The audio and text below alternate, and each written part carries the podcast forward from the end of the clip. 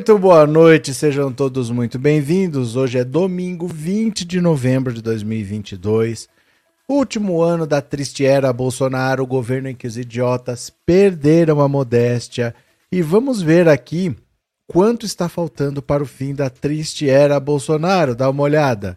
Estão faltando 41 dias, 4 horas, 55 minutos e 57 segundos para o fim da triste era Bolsonaro está chegando ao fim. Hoje também é o dia da consciência negra. Dia 20 de novembro é o dia da consciência negra. É o dia em que se relembra a morte de Zumbi, perseguido pelos bandeirantes em 1695. Olha como antigo, 1695. Mas a data comemorativa é recente, apesar da, do fato ser antigo, a data é histórica, comemorativa é recente. Só recentemente foi instituído o Dia da Consciência Negra. E hoje eu queria falar para vocês da cara de pau do político brasileiro. Porque é para isso que a gente não pode simplesmente falar, não, não tem que ter lei. O importante é isso, o importante é ter aquilo. Porque se mesmo tendo lei, eles burlam, imagina se não tivesse uma lei obrigando. Quando que você poderia contar com a colaboração, com o bom senso dessa gente, que mesmo tendo lei, eles tentam burlar. É a mesma coisa que você falar assim: não, não precisa ter vaga para idoso, porque as pessoas vão respeitar. Se com lei as pessoas não respeitam, imagina se não tivesse a lei, né? Lembra quando não era obrigatório usar cinto de segurança? Ninguém usava. Hoje você vai querer sair com o carro sem o cinto, o carro fica pitando. O próprio carro te obriga a usar. Mas antigamente era uma guerra para você fazer a pessoa usar.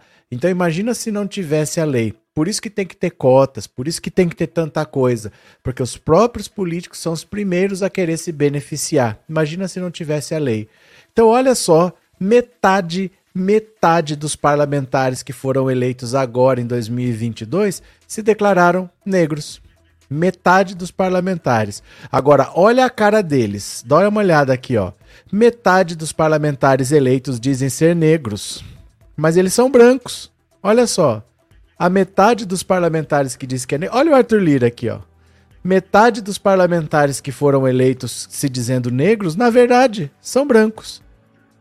Vamos ver aqui a matéria, bora? Vamos começar. Deixa eu só ampliar aqui um pouquinho para vocês. Valeu, vamos lá. Nas eleições de 2022, o Brasil elegeu 517 parlamentares que se declararam negros, o que representa 32% dos deputados federais, estaduais e senadores que assumirão mandato em 2023. Então, 30% de todos, estaduais, federais e senadores, um terço praticamente se disse negro. Nem todos esses políticos, porém, podem ser considerados negros aos olhos da sociedade brasileira. A pedido do UOL, uma banca de heteroidentificação racial, método usado para evitar fraudes nas cotas raciais, apontou que só 263 destes eleitos são negros. Isso representa 16% dos novos ingressantes no Senado, na Câmara e nas assembleias. Esta é a primeira eleição em que os partidos foram obrigados a após uma decisão do TSE, a destinar de forma proporcional às campanhas de candidatos negros o dinheiro do fundo partidário eleitoral. Só esse último dispunha de 4,9 bilhões, a maior verba desde sua criação em 2017. Neste sentido, possíveis fraudes na autodeclaração podem camuflar a falta de avanço da representatividade na política, ainda longe de espelhar a fatia negra da população brasileira, que é de 56,2%, como também impedir a análise da efetividade da ação afirmativa. Realizada sob a liderança da doutora em Sociologia da Unesp, Marcilene Garcia de Souza, a análise seguiu uma portaria de 2018 do antigo Ministério do Planejamento, Desenvolvimento e Gestão, que regula a checagem racial dos cotistas negros em concursos públicos federais. O procedimento averigua os fenótipos negroides das pessoas, ou seja, os detalhes físicos pelos quais elas são percebidas como negras. Por exemplo, pele escura, cabelos crespos ou encaracolados, lábios e nariz grossos. O UOL compilou todos os eleitos autodeclarados pretos e pardos no registro do TSE e submeteu a lista a uma banca selecionada por Macilene e composta por cinco especialistas em heteroidentificação, todos têm ao menos quatro anos de atuação em universidades e concursos públicos e pediram para não ter a identidade exposta por medo de represália. Então, olha só, dos parlamentares, aqui tem o um número, né? Ó, vamos ver aqui. 517 do total de 1.599, somar federais, deputados federais, deputados estaduais e senadores, são 1.599 eleitos. Desses 517 se declararam negros. Mais dos 517, só 263 a banca considerou que são de fato negros, quer dizer, metade. Metade deles. A outra metade falou: não, isso aqui não, não é negro, não. É, do total de eleitos, 135 se declararam negros, 66 foram considerados negros de pele branca, né? Isso na Câmara. Deputados estaduais, de 376, só 192. E no Senado, de 6, 5 foram considerados negros. Beleza. Pronto, amplia de novo. Nesta eleição, os eleitores brasileiros renovaram um terço das 81 cadeiras do Senado. Entre os 27 escolhidos, todos os seis negros são homens. São três pretos, Magno Malta, Romário, Beto Faro, e três pardos, Flávio Dino, Doutor Irã e Rogério Marinho. Rogério Marinho foi o único a ter a autodeclaração contestada pela banca. Economista, foi presidente da Câmara de Vereadores de Natal e comandou o Ministério do Desenvolvimento Regional de 2020 até março deste ano. Procurado pela reportagem mais de três vezes por e-mail, Marinho não respondeu. Situação nas casas legislativas estaduais. Dos 1.059 deputados estaduais eleitos, 376 se declararam negros, mas 49 deles não são a ponta banca. Entre os 303 homens eleitos, que se veem como negros, 52% não foram identificados como negros pela branca. Entre as mulheres, 73 delas, o índice foi de 35,6%. Eu não vou ler a matéria toda porque tem bastante dados estatísticos aqui, mas olha como são as coisas. O que é ser negro. Você pode falar biologicamente, mas isso não importa. Biologicamente não é o mais importante. O importante é como a sociedade te vê, porque é isso que vai te garantir privilégios ou não. Quando você entra numa loja, a pessoa não pede para você um exame de DNA para saber como que ela te trata. Ela olha para você e te identifica. Dependendo do que ela identifica, ela te dá um tratamento diferenciado. Sabemos do que estamos falando, né? Então o importante é o olhar da sociedade. Para o estrangeiro em geral, brasileiro nenhum é considerado branco. Tá? Nenhum brasileiro é considerado branco porque o brasileiro é considerado misturado, bastante miscigenado e por causa da cultura. O latino em geral, ele não é considerado branco para um europeu. O europeu considera branco os povos do norte da Europa, mais especificamente. Itália, Portugal, Espanha é mais ou menos eles não são assim ne, brancos mesmo, são alemães, suíços, belgas, holandeses, dinamarqueses, noruegueses, esses mais nórdicos, os caucasianos. Mas Portugal, Espanha, Itália, mais ou menos. Agora, América Latina, você pode ser da cor que for, que você não é considerado branco por um europeu. Já no Brasil, mesmo as pessoas miscigenadas são consideradas brancas muitas vezes, mesmo as pessoas, por exemplo, que são mestiças de japoneses, que em nenhum lugar do mundo são considerados brancos, no Brasil são muitas das vezes, e as pessoas se beneficiam disso, dessa subjetividade, para burlar a lei.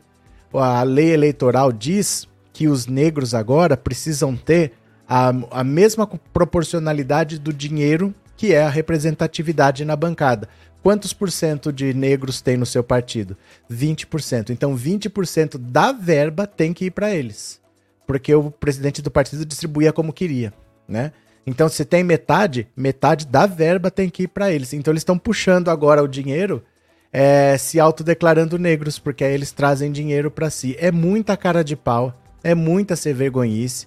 Essa galera aqui, ó, isso aqui é falta de vergonha na cara Olha bem para essas figuras aqui, ó, que se declararam negros para ter mais dinheiro para disputar a eleição. O Arthur Lira, que é um cara que já sabia que seria eleito, porque ele manda no partido dele, porque ele é o presidente da Câmara, ainda assim ele se declara negro para ter mais uma vantagenzinha. Pro tempo de televisão conta em dobro, viu? Pro tempo de televisão conta em dobro. A quantidade de negros conta como se fossem dois candidatos. Então o pessoal inventou, por isso que a CM Neto virou negão, por isso que tanta gente virou negão, porque tem vantagens para a lei. Só que o pessoal burla a lei. É impressionante a cara de pau do brasileiro que ele não gosta, ele rejeita, ele discrimina, mas para se beneficiar, ele mente. Ai, não devia ter cotas, somos todos iguais. Olha aí como são todos iguais. O cara de, que discrimina a pessoa pela cor da pele, ela não pensa duas vezes em mentir para se beneficiar, né? Cadê que mais? Inácia, tá a Cadê? Tá arrependido? Isso é uma doença sem diagnóstico áfido. Do que está falando, Inácio? É, Gustavo, qual relação Guedes teve com a economia chilena? Ele trabalhou no Chile. Ele morou e trabalhou no Chile, no tempo da ditadura do Pinochet. Isso daí é da biografia dele, não é nenhum detalhe obscuro assim, não. Se você colocar Paulo Guedes no Google, vai aparecer a Wikipédia dele. Você pode ver, ele estudou em Chicago, na Universidade de Chicago, nos Estados Unidos. Voltou para o Brasil, ninguém deu emprego para ele, mas tinha uma galera da faculdade dele, da Universidade de Chicago, trabalhando na, na no Chile. Ele foi para lá. Ele trabalhou no, no, Chile, morou e trabalhou no Chile durante a ditadura do Pinochet, viu? É, Eredan. Na Península Ibérica, a miscigenação com os mouros foi muito grande e deixou um enorme legado cultural. Verdade. Fátima, é verdade, muita falta de vergonha na cara mesmo, é muita cara de pau, muita cara de pau. Gustavo, isso aqui eu acabei de responder, abraço Gustavo, Sávio. Dentre esses aí, o Arthur é o que mais se aproxima, mas, mas você está olhando os traços, sabe? É isso que é, é, isso que é o importante. Não é por, pelos traços, é como a sociedade te vê. O Arthur Lira, ele, a polícia não para ele e dá uma geral nele porque ele é negro. Quando ele entra no supermercado, segurança não fica acompanhando para ver se ele está roubando. Você entendeu? O importante são os olhos da sociedade, ele não sofre preconceito. Essa lei foi feita para tentar diminuir a desigualdade até chegar a um ponto em que você não precise mais da lei porque não existe mais desigualdade. Está todo mundo sendo tratado igual. E ele está se aproveitando de uma lei, sendo que ele não precisa desse benefício. É como se eu falasse para você, ó, eu tenho problema nos dois joelhos desde que eu sou moleque. Eu ando, tudo, eu faço tudo, mas dói. Entendeu? Eu tenho problema, eu tenho desvio patelar, dói tudo. Se eu quiser ao pé da letra, eu posso falar assim: olha, eu, eu tenho direito à fila especial. Mas por mim não tem problema eu ficar na fila comum. Entendeu? Não tenho necessidade disso. Então eu não vou me aproveitar de uma vantagem que eu não preciso. Entendeu? Eu até teria o direito legal se eu falasse: olha, tem um laudo aqui que diz tal. É o mesmo caso do Arthur Lira, ele não precisa desse benefício. Além dele ser um líder partidário, dele ter o dinheiro à vontade, é ele que dá as cartas, ele ainda se beneficia de uma lei que foi feita para diminuir uma desigualdade. Ele está usando a lei para aumentar a desigualdade, entendeu? Cadê, cadê, cadê? Absurdo se fosse negro mesmo seria discriminado. É esse é o ponto. É exatamente o ponto, né? É, Maria Aparecida, boa noite. Vamos chegando, deixe seu like. Quem mais está aqui? Boa noite, Arlete. Boa noite, Sávio. Pronto. Todo mundo merece ser bem tratado independente de sua cor. Somos todos iguais, somos. Esquece esse papo, Nitec. Esquece esse papo. Esse papo ele é bem intencionado, mas ele não serve. Nós não interessa se nós somos todos iguais. Nós não somos tratados iguais. Não é essa a questão. Você não pode no dia da, da consciência negra falar, não, todos têm que ser bem tratados. Nós sabemos, mas não somos. A realidade é muito mais importante do que a da teoria. Você entendeu? Não é assim, olha, somos todos iguais. Nós sabemos, mas as oportunidades não são. Abra uma revista e olha a cara dos modelos. Liga a televisão e vê as pessoas que aparecem para você. Então não é questão de ser ou não ser igual, é de como a sociedade trata, de como a sociedade contrata. Olha o salário dessas pessoas, olha o tipo de emprego que eles têm. Não vem com esse papo porque não é isso. Ninguém sabe que não é diferente, mas a sociedade trata diferente, entendeu? Cadê que mais? Boa noite, Sara, bem-vinda. Boa noite, João Ricardo. Cheguei agora, já deu meu like muito bem. É, lá, lá, lá, lá, A, a vida funciona só na prática. Não, é porque é assim. Pensa bem. Você tá olhando um mapa. O mapa tá falando que aqui devia passar um rio. Mas você olha, não tem um rio. Ué, mas o mapa tá falando que tem um rio. E você olha, não tem o um rio. Você vai sair nadando na areia? que importa é a realidade, né? O que importa é a vida real. Sabemos que somos todos iguais, mas não somos tratados iguais. Então não interessa assim, ah, mas a biologia diz. Não interessa, a vida é prática, se impõe, não é não? Cadê que mais? Cadê? Uh, bonjour, monsieur le professeur. Bonjour, Jean-François. Ça va? Ça va bien? É, Alvari, agora que o Bozo morre de depressão, perdeu a eleição pro Lula e agora o Brasil todo sabe que a Michelle teve um caso com o Valdemar da Costa Neto. É que assim, Alvari, deixa eu explicar uma coisa para você. Eu não vou falar da, ó, eu não vou falar da Michelle. Eu não vou falar do Valdemar da Costa Neto. Tô falando em, linha, em linhas gerais. Tô falando em linhas gerais, presta atenção. É que a Michelle teve um caso com ninguém, não. Não é da Michelle que eu tô falando. Tô falando em linhas gerais, espera lá. Não é que uma pessoa possa ter tido caso com outra, não é isso. É que às vezes as pessoas têm oportunidades na vida que acabam rendendo financeiramente alguma coisa, entendeu? E aí, às vezes, essas oportunidades te levam a uma pessoa, te levam a outra pessoa, te levam aquela pessoa, te levam aquela outra. Não sei se você entende. Às vezes na vida você tem oportunidades que trazem algum benefício financeiro. Não sei se você entende que na vida existe esse tipo de coisa, entendeu, Alvari? É mais por aí. É, é que ninguém vai escrever isso no jornal, entendeu? Ninguém vai escrever isso numa notícia, mas é mais por aí. Cadê? Boa noite, podcast Xixova, profeta profeta o fim da era Bolsonaro? Como assim, meu caro? É, Anne, eu nem sei o que sou, mas tenho o nariz fino e a pele clara. Fico até confusa. Só sei dizer que sou neta de Índia, filha de mãe mestiça e pai negro. Vou resolver seu problema já. Você sofre preconceito ou não? Não importa o que você é, o que te importa é como te vem. Você sabe como as pessoas são tratadas no dia a dia. Você sofre preconceito ou não? O que importa é isso entendeu? Não é uma questão de traços, de fenótipos, é como você é visto, né? Thelma, obrigado pelo super sticker e obrigado por ser membro, viu? Muito obrigado. Vamos passar para outra aqui? Bora? Venham para cá? Ó, venham para cá. Bora. Rodrigo Maia é alvo de bolsonaristas na Bahia e recebe solidariedade do PT. Essa foi boa. Olha a mãozinha aqui. Olha a mãozinha, o Rodrigo Maia lulou, o Rodrigo Maia lulou, ó, fez o L do Lula, aê!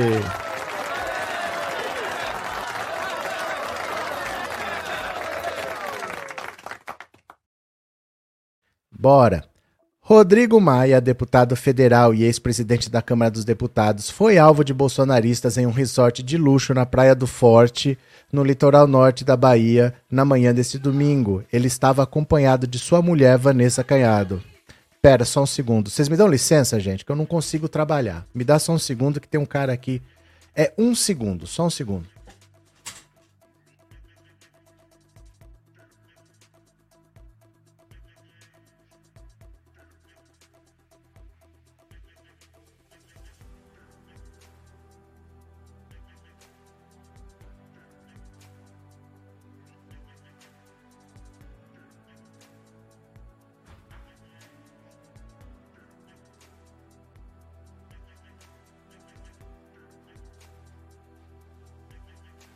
Já voltei, já voltei, já voltei. Ai, ai. No momento do ocorrido, o casal chegava no espaço destinado ao café da manhã dos hóspedes. No entanto, os ânimos políticos ficaram à flor da pele, o que impediu que eles conseguissem comer. Enquanto o casal tentava se locomover pelo espaço do Tivoli Eco Resort, por uma acaso eu trabalhei nesse hotel, diversos hóspedes começaram a xingar o deputado que reagiu fazendo L em referência a Lula. Paulo Teixeira, deputado federal, secretário do PT, se mostrou solidário a Maia e publicou uma mensagem de apoio em sua conta no Twitter. Minha solidariedade a Rodrigo Maia, vítima da violência de extrema direita estimulada pelo atual presidente da República, que aliás há 20 dias não comparece ao trabalho. Aqui a mensagem do Paulo Teixeira. Tô respirando porque eu fui correndo e voltei correndo. que foi, Teca? Em vídeos que circulam nas redes sociais, é possível ouvir adjetivos depreciativos como ladrão e xingamentos como filho da p. Uma mulher se aproximou do casal e perguntou a ele: É gostoso tudo que você roubou do país? Olha, vou mostrar o vídeo para vocês. Vou mostrar o vídeo para vocês. Pega o seu celular, entra aí no Instagram, clica rapidinho no Instagram, vai lá no Pensando Auto Insta. Se você não segue, já segue já, procura aí, Pensando Auto Insta. Clica aí, Pensando Auto Insta. É só você procurar na lupa, vai aparecer minha carinha para você. Tudo minúsculo, tudo grudado mesmo, não tem problema, ó. Bora ver aqui, ó. Pensando Auto Insta, tá aqui. Pensando Auto Insta. Olha só.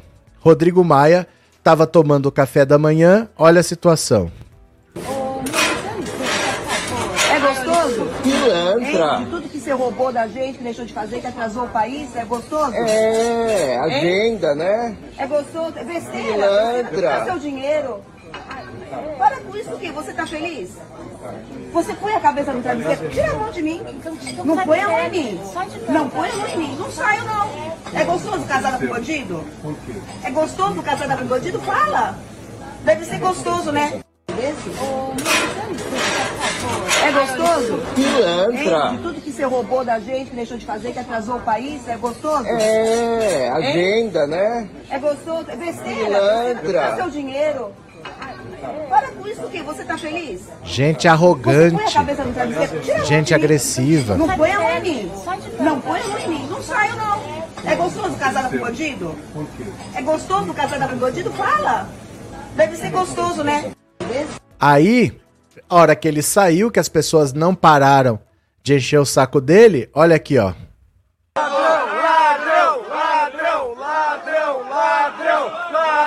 Olha lá, Lulu, Lulu.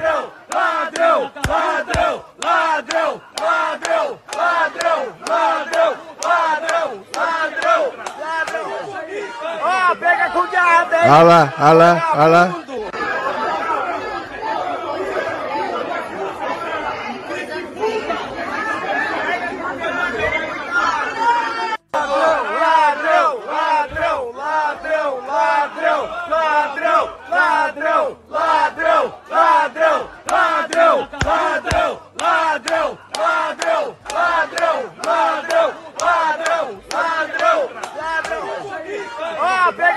Rodrigo Maia Lulu.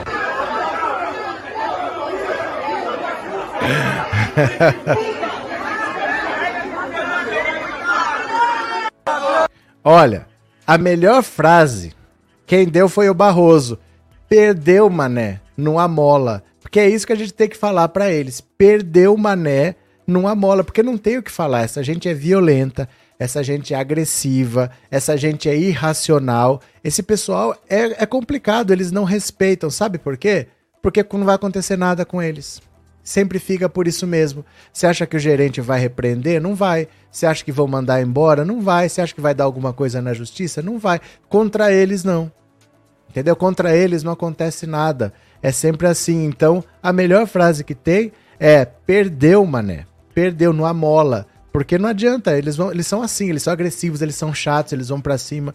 Porque não acontece nada com eles, né? Com eles não acontece nada nunca. Que é, Tequinha? Tequinha tá agitada hoje. O que, que ela quer? Podia ter barrado as insanidades do Bozo, agora está aí. Não podia não, Luciana. Não podia não. Isso aqui, ó, é uma coisa que a gente tem que entender. Lembra quando a gente fala que o Bolsonaro comprou o Centrão?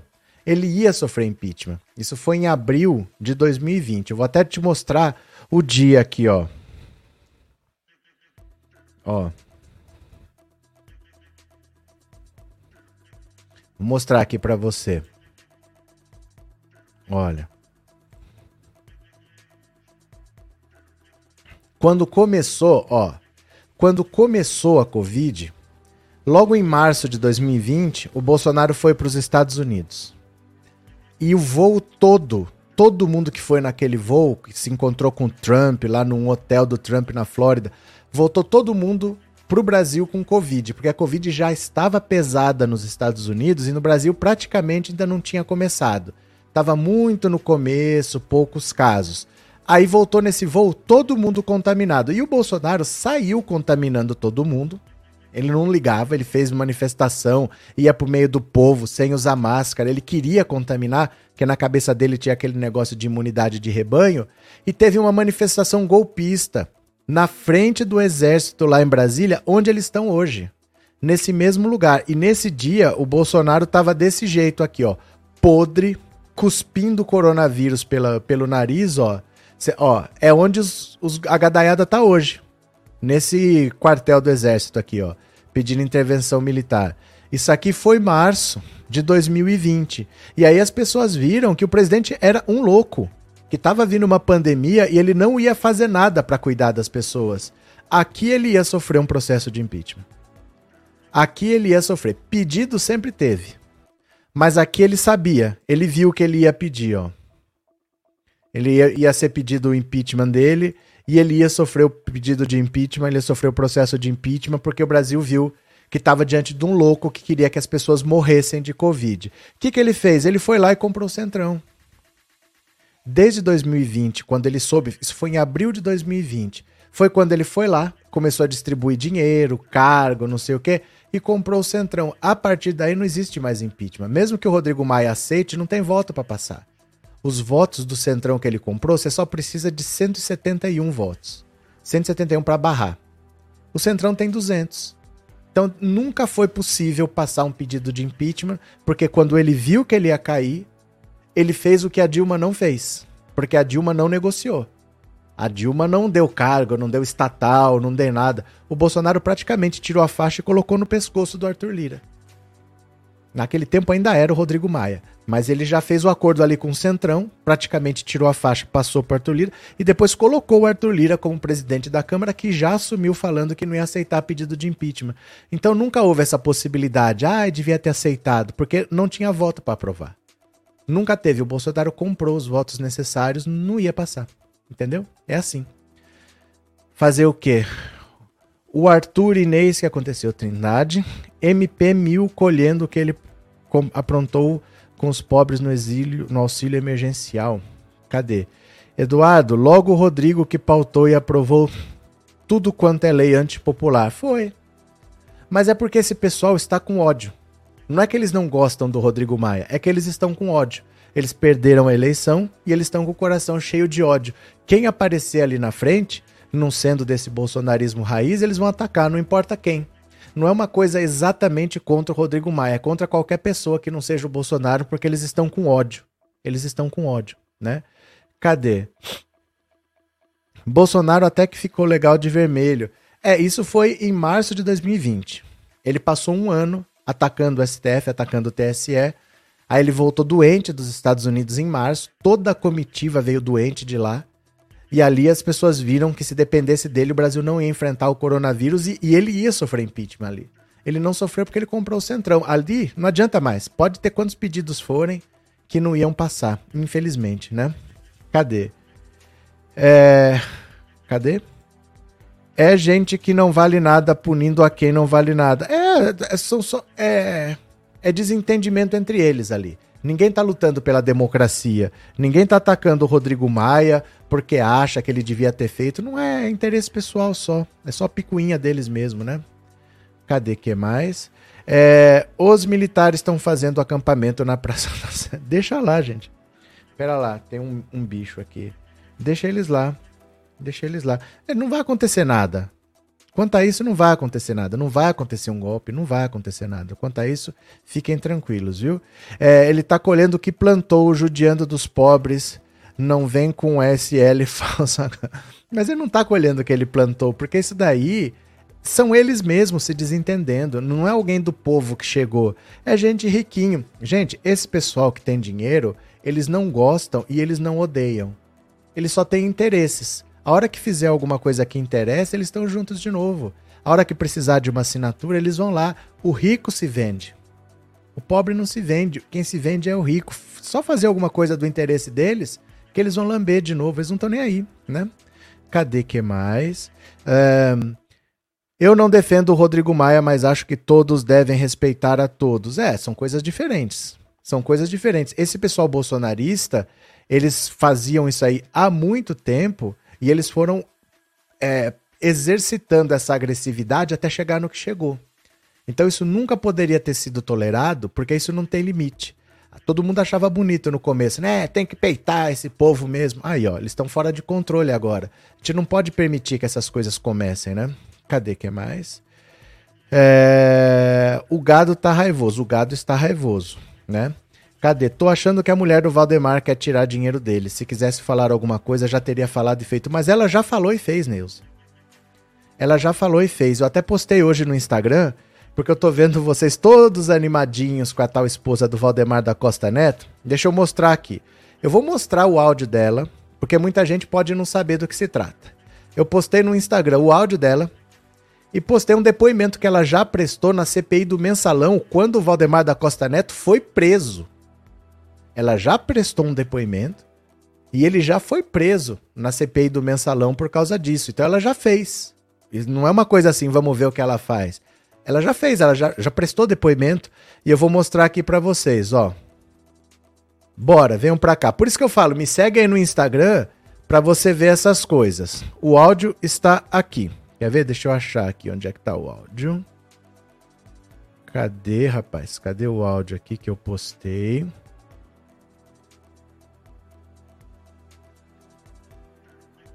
Uai, cadê o áudio aqui? Deixa eu ver onde é que tá.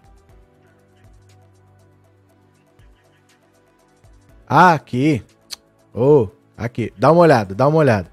Tu entendeu? Que um cara que foi preso, se refez, vai se enfiar em meleca de novo. Pra ir preso de novo.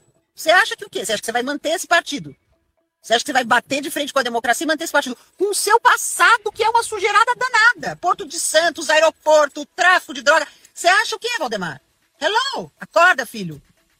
Isso é o mundo. Não existe mais. Você pode sentar em cima de quê? De três, quatro, cinco juízes, um desembargadorzinho, aquele lá que você colocou lá o pedido. pedindo dinheiro no inventário do meu pai pro partido? Você vai se estrepar de novo com esse estrupício que você chamava de baixo clero, de burro. Com a, com a mulher dele, que foi sua peguete depois da minha administração. A história de Taiwan vai voltar à tona, o Xuong vai voltar à tona.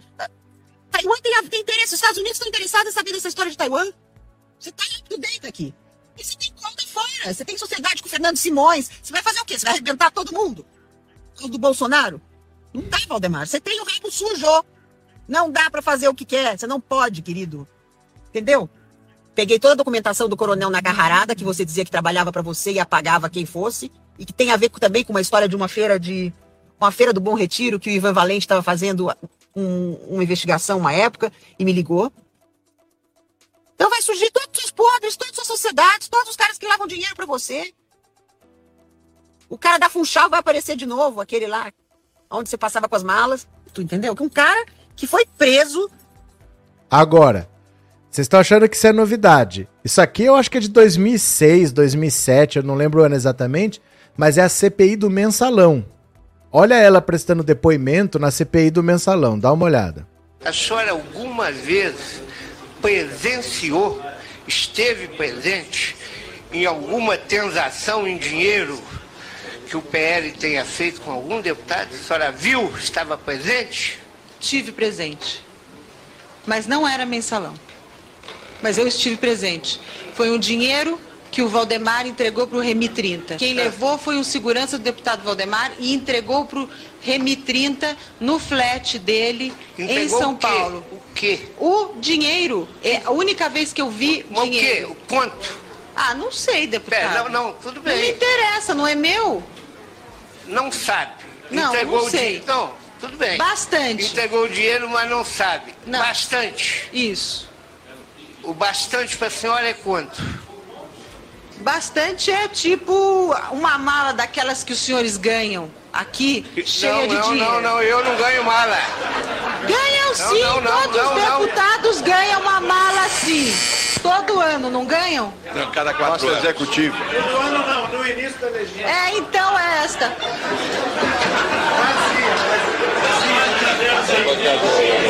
É. Desculpa, desculpa, desculpa. Eu, eu, eu, como. O senhor ganhou, não ganhou? Vazia, né? Eu, eu ganhei essa mala em 1991. Mas todo ano acho que dá uma depois, nova. É, depois não procurei mais. Mas deixar bem claro que essa mala vem vazia. Até. Mas aquela tava cheia. E, e que dimensões tinha essa mala, mais ou menos? Eu já falei a mala que os senhores ganham. É aquela. Muito pequena. Muito pequena. Parece stand-up, né? Parece a escolinha do professor Raimundo. Inacreditável que isso era uma CPI e que isso aí é para decidir se alguém é corrupto ou não, se vai pra cadeia ou não. Mas assim, gente, isso daí não, não é novidade, a mulher do Valdemar falando. São coisas que ela já falou, coisas que já foram investigadas, não tem nada demais. Vai saber de quando é esse áudio. Esses áudios que vazam, tomem cuidado, viu? Tem um monte de coisa que volta, um monte de coisa que já foi, é, já foi dita, já foi falada, e o povo fica trazendo de volta para para gerar as coisas aí. Mas isso aí já, já foi. Isso daí era da CPI do mensalão. Ela já falou, ela já provou, ela já prestou depoimento. Ele foi preso. Valdemar da Costa Neta foi preso na CPI do mensalão. Por causa, entre outras coisas, do depoimento dela, né? Cadê que mais? É inacreditável sujo falando do mal lavado, disse a Raquel. Trindade, a mala é muito pequena, né? Tem até tráfico de drogas. Isso é o que ela diz. Gente, entre o que uma pessoa com raiva diz e o que se prova é outra. Porque às vezes até tem, mas você não prova. Às vezes você sabe que tem. E tem mesmo, mas você não consegue provar. Né? Então não é tão simples assim. Essa mulher ela já falou, já prestou. Não é assim de onde que surgiu. Ela, ela é conhecida até, viu? Não... Quantas pontas aí que eu não acho que vai sair nada disso, não. Guia Martins, ex-mulher, ex-mordomo, olha, esse povo é um perigo. Cadê? Muito pequena para você, porque. É, porque para quem tá passando fome não é não, disse a Margarida. Cadê quem mais? Escolinha do professor Raimundo. Pois é, né? Cadê? Luiz Alberto, obrigado pelo superchat, obrigado por ser membro, viu? Ex é para sempre, disse a Cleonice. Ela falou isso depois que falou das urnas. Depois que falou das urnas. É, político fica pouco tempo na cadeia, é inacreditável. Não, mas não é político. É porque esses crimes, olha só. Que tipo de crime um pobre comete? Porque o pobre ele não consegue dar um desfalque no sistema financeiro. O pobre não consegue. É, não é que ele não consegue, mas ele não costuma tá no meio do que ele faz, é, como é que fala? É, no, sonegação de impostos. Tem um tipo de crime que quem comete é o rico. E tem outro tipo de crime, que é o crime mais óbvio, que é o crime do dia a dia, que é o roubo, que é o furto, que é o homicídio tal, que é mais o pobre que faz. Os do pobre dão cadeia. Os do rico não dão. Estelionato não dá cadeia essa falsidade ideológica, essas coisas. Quando dá, é muito pouco. Não é uma coisa assim que, que fique muito preso. Então não é, que, não é questão de que político fica. É que esse tipo de crime que fala que é crime do colarinho branco, não dá cadeia mesmo no Brasil. Não, não dá. Estelionato, por exemplo, não dá. A pena é muito pequena, você cumpre em liberdade, não dá nada. Sandra, obrigado pelo super sticker e obrigado por ser membro, viu? Muito obrigado. Valeu. O Bozo vai ficar indignado com a mala. O Bozo recebia na caixa de sapato, disse a Marlene. Valeu. Cadê quem mais? Mário, e aí, professor, a lei não funciona? Funciona. Funciona perfeitamente. O sistema judiciário brasileiro funciona exatamente como ele foi desenhado para funcionar. Entendeu? A lei funciona. Ela foi feita para ser assim, não é que ela não está funcionando. Ela não foi feita para funcionar direitinho e não está funcionando. Não é isso. Se você está pensando que é isso, você não entendeu. Até agora o que está acontecendo. A lei funciona exatamente porque ela foi feita para funcionar. A lei não prende ninguém? O Brasil é a terceira maior população carcerária do mundo. Como é que ninguém vai preso no Brasil? O Brasil é a terceira maior população carcerária do mundo. Mas a lei brasileira prende quem ela foi feita para prender. É assim que funciona, né? Cadê que mais? Uh... Esse vídeo ela gravou essa semana, disse que iria dia 18. Mas, gente, mas deixa eu falar uma coisa para vocês. Vocês dão muita importância para especulação. Quando ela apresentar as provas, vocês se preocupem. Falar. Até, a Teca quase fala. Ela dá uns gemidos de vez em quando que ela quase fala aqui. Papagaio fala. Dizer que a pessoa falou, que a pessoa falou. Precisamos de provas. Precisamos de provas. Apresente suas provas. Quanto tempo você já não viu o Ciro Gomes falar Bolsonaro é corrupto e ele me processa porque eu sabe que eu provo? Quando ele levou essas provas na justiça? Não adianta ficar falando em podcast.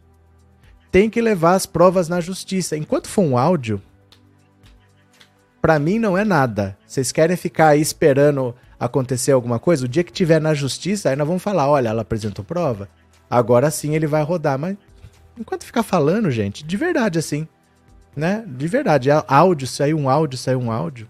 Vamos esperar aparecer as provas, né? Cadê? Quem faz as leis são os deputados, são os poderosos. A justiça brasileira sempre esteve na mão dos poderosos, né? Sempre esteve na mão dos poderosos. Cadê quem mais? Rosângela, sem maldade, tanta coisa podre, tanta loucura, mas estou rindo a beça com o gado, até os desmamados estão me divertindo. É porque eles só. O protesto deles não tem chance de dar certo. Eles não têm um líder. Eles não têm um político lá com eles. A Carla Zambelli, cadê? Cadê o Eduardo Bolsonaro? Não tem ninguém lá com eles. Ah, os repórteres da Jovem Pan, eles mandam o gado ficar lá, fala que a, a manifestação é legítima, mas eles não vão. Não adianta você ficar na porta do quartel, porque não é o cara que tá ali que vai resolver alguma coisa. Se eles querem mudar as eleições, que é uma coisa nacional, precisa pegar alguém grande nacional, alguém grande deles e conversar. Não existe isso. Então a única coisa que eles estão lá é para gerar meme mesmo. Fora isso, não vai acontecer mais nada. Eles vão ficar gerando memes. Não tem a menor chance de dar certo. Ah, fecharam rodovia. Gente, isso não tem chance de dar certo. Eles não têm líderes, eles não têm políticos juntos. Ah, mas tem gente pondo dinheiro. Enquanto não tiver um líder ali, não vai acontecer nada. E esse líder está mais perto de ir para cadeia do que liderar alguma coisa. Então, não vai acontecer nada. Com eles não vai acontecer nada, assim. É, eu tô dizendo não que não vai acontecer nada de não ser preso. Eu tô falando não vai acontecer nada de dos objetivos que eles querem. Eles só vão virar meme mesmo. Só vão servir para o nosso deleite, né? É, Demetrios, além de não ter um líder, o gado é minoria. Até os que votaram no Bozo estão em casa ou trabalhando. É uma minoria. É uma minoria, sim. É uma grande minoria. Bem pequenininha. Continuemos, continuemos aqui. E só, só vai ficar gerando meme, não vai acontecer mais nada. Continuemos. Baiano com seis dedos pretende comemorar o Hexa com uma mão só. Gente, eu vou falar uma coisa para você, que o brasileiro, se não existisse, a gente tinha que inventar. Olha isso, um baiano de seis dedos esperando o Hexa da seleção para comemorar com uma mão só. Rapaz! Época de Copa do Mundo e um dos sinais de que os brasileiros mais fazem para representar o tão sonhado hexacampeonato é o número 6, usando as duas mãos. Já o baiano Josivaldo de Almeida Tomé, de 45 anos, se diz privilegiado por conseguir fazer o gesto com apenas uma mão. Polegar, indicador, dedo médio, anular, dedo mínimo e aparecido por mais estranho que pareça, há um dedo a mais em cada mão de Josevaldo Tomé, morador de Conceição do Coité, a 200 quilômetros de Salvador. Nos últimos anos, quando chega a época da Copa do Mundo, o baiano ganha um apelido particular, Todos que me conhecem sabem que tenho seis dedos em cada mão me chamam de Hexa. Josevaldo trabalha como técnico de manutenção e equipamentos odontológicos e hospitalares. O futebol não é um esporte que ele acompanha durante todo o ano, mas em época de Copa ele garante que vira fã de carteirinha. Sempre que tem uma Copa eu fico ansioso, a expectativa é de poder fazer o Hexa usando uma mão só com o título conquistado. Olha isso, gente. Olha isso. Eu vou te contar. Esse cara ele deve torcer pro Brasil nunca ganhar, né? Porque depois que for hepta, ele já tá fora. Josevaldo Tomé conta que a mãe dele notou a anomalia congênita ao dar banho nele na época em que o técnico de manutenção ainda era criança. Quando foi ao médico, o profissional fez exame raio-x e também achou estranho. São seis dedos em cada mão, perfeitos, movimento bem eles, mas alguns são interligados. O ano do sexto, o nome do sexto dedo, chamado de Aparecido, foi dado quando ele foi fazer o registro de um documento no serviço de atendimento ao cidadão SAC. Quando fui tirar a identidade foi difícil porque o rapaz começou a colocar os dedos para marcar as digitais e quando chegou ao sexto ele tomou um susto. Aí chamou um coordenador e colocou o nome de Aparecido no sexto dedo porque precisava fazer o registro de todos. Em 2014, quando falou com o G1 pela primeira vez, Josevaldo informou que nunca tinha procurado saber o motivo da anomalia. A situação não mudou. O baiano também segue como o único em casa que tem dois dedos a mais nas mãos. Em 2014 e 2022, o neto dele nasceu com cinco dedos perfeitos em cada mão. Quando começou a namorar a atual esposa, Josevaldo Tomé diz que levou um tempo até ter coragem de mostrar os dedos. A amada só observou que o amado tinha dedos a mais seis meses depois do pedido de casamento. Rapaz, pediu em casamento e não pôs aliança? Como é que ficou isso? Eu vou falar para você, o brasileiro é diferenciado, viu? Meu Deus do céu. Cadê? Real, cadê vocês aqui? Eduardo, irmão na boa, não é Bolsonaro e blá blá blá, você só conta lorota, somente sua narrativa que vale. Para de mentir, fala a verdade, só isso, professorzinho de não sei o que. Sabe o que eu digo para você, meu amigo cidadão? Sabe o que eu digo para você? Peraí, ó. Cadê, cadê, cadê? Cadê você? Uh, uh, uh, pera lá, pera lá. Eu acho que eu apaguei aqui. Pera lá. Aqui, ó. Apaguei sem querer. Já ia apagando. Não, mas para você. O que é teu tá guardado, meu caro. O que é teu tá guardado. Tá aqui, ó. Ó, ó, ó. Mané, numa mola. Perdeu, mané, numa mola. Perdeu, mané, numa mola. Ai, ai, ai, ai, como eu tô preocupado com a opinião do gado. É, Eurizenice, na família do meu pai tem um que tinha seis no pé e na mão, e quando não tem, um, tem um colombiano ao lado do dedo mínimo. Tá certo. Coladinho. Colombi é colombiano mesmo, tá certo. É, estão dizendo que quem usar a camisa da seleção brasileira vai pegar doença incurável, disse Carol. Não sei. Dionísia, precisa ser estudado isso sim. Valeu. Cadê? É, realmente essa Copa tá muito desanimada, mas sabe por quê? Por causa da eleição. Normalmente a Copa é no meio do ano e a eleição é no final. Só que nós estamos vindo de um processo eleitoral de quatro anos praticamente. O Bolsonaro não desceu do palanque e a gente está extenuado. E a eleição foi há 20 dias. Então a Copa colada na eleição, assim, foi muita muito estresse, muita emoção, e era para ter um turno e teve dois turnos, e esse mês de massacre e tudo. As pessoas estão mais cansadas do que dispostas. Então, tudo que tem aquela preparação para a Copa, vamos decorar a rua, vamos fazer não sei o que, tava todo mundo pensando em eleição, eleição, eleição, eleição, eleição. Aí a Copa no fim do ano matou a Copa no Brasil por causa da eleição, né? Cadê que mais? Edson, professor, mês 11 e um mês de prostática, faça os exames médicos.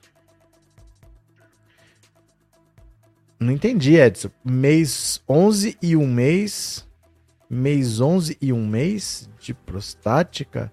Faça os. Não entendi, Edson. Como é que é? é? Fora que a Copa está sendo no Catar, país em que os direitos humanos das mulheres LGBTs não são respeitados. Júlio César. Cadê? Ana, eu tenho um tio que tem seis dedos em cada mão. Tá vendo? Eles torcem para não ganhar a Copa, porque aí eles são notícia, né? Quando ganhar vai ter que ter sete. Continuemos, continuemos. Bora, bora, bora, bora. Cadê? Olha. Atos golpistas já duram 20 dias e agora tocam o terror no Mato Grosso. Olha a situação, ó.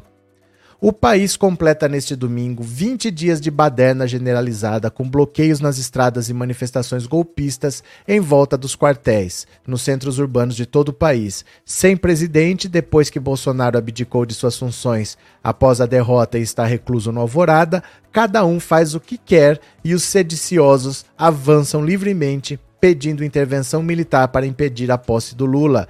Desconfio que o capitão deve até estar achando bom não é o caos social que ele previa, mas pelo menos serve para manter mobilizada sua base de fanáticos fundamentalistas. Diante da inércia do governo federal, o auge da escalada de violência aconteceu na noite deste sábado, quando foi registrado o primeiro atentado terrorista no Mato Grosso, o epicentro dos sediciosos bolsonaristas, onde ainda havia 11 bloqueios nas estradas na manhã de domingo.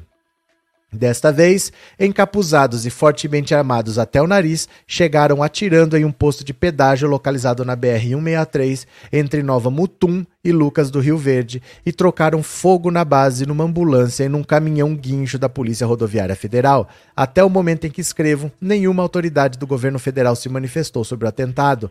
Não há notícia de prisões nem de vítimas. Responsável pela segurança nas estradas, o, o diretor-geral da Polícia Rodoviária Federal, Silvinei Marques, resolveu sair de férias essa semana depois que o Ministério Público pediu seu afastamento por 90 dias para ser investigado por um conjunto de irregularidades administrativas desde o dia da eleição.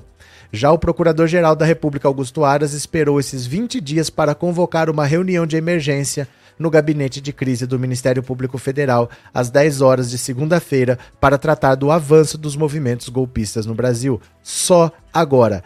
Aras descobriu que, o aumento, que aumentou a quantidade de manifestantes e de organizadores de atos que contestam o resultado das urnas. Segundo interlocutores de Aras, informa a Folha, a presença desses manifestantes não está não apenas aumentando, mas também a postura deles também está, tem sido mais enfática.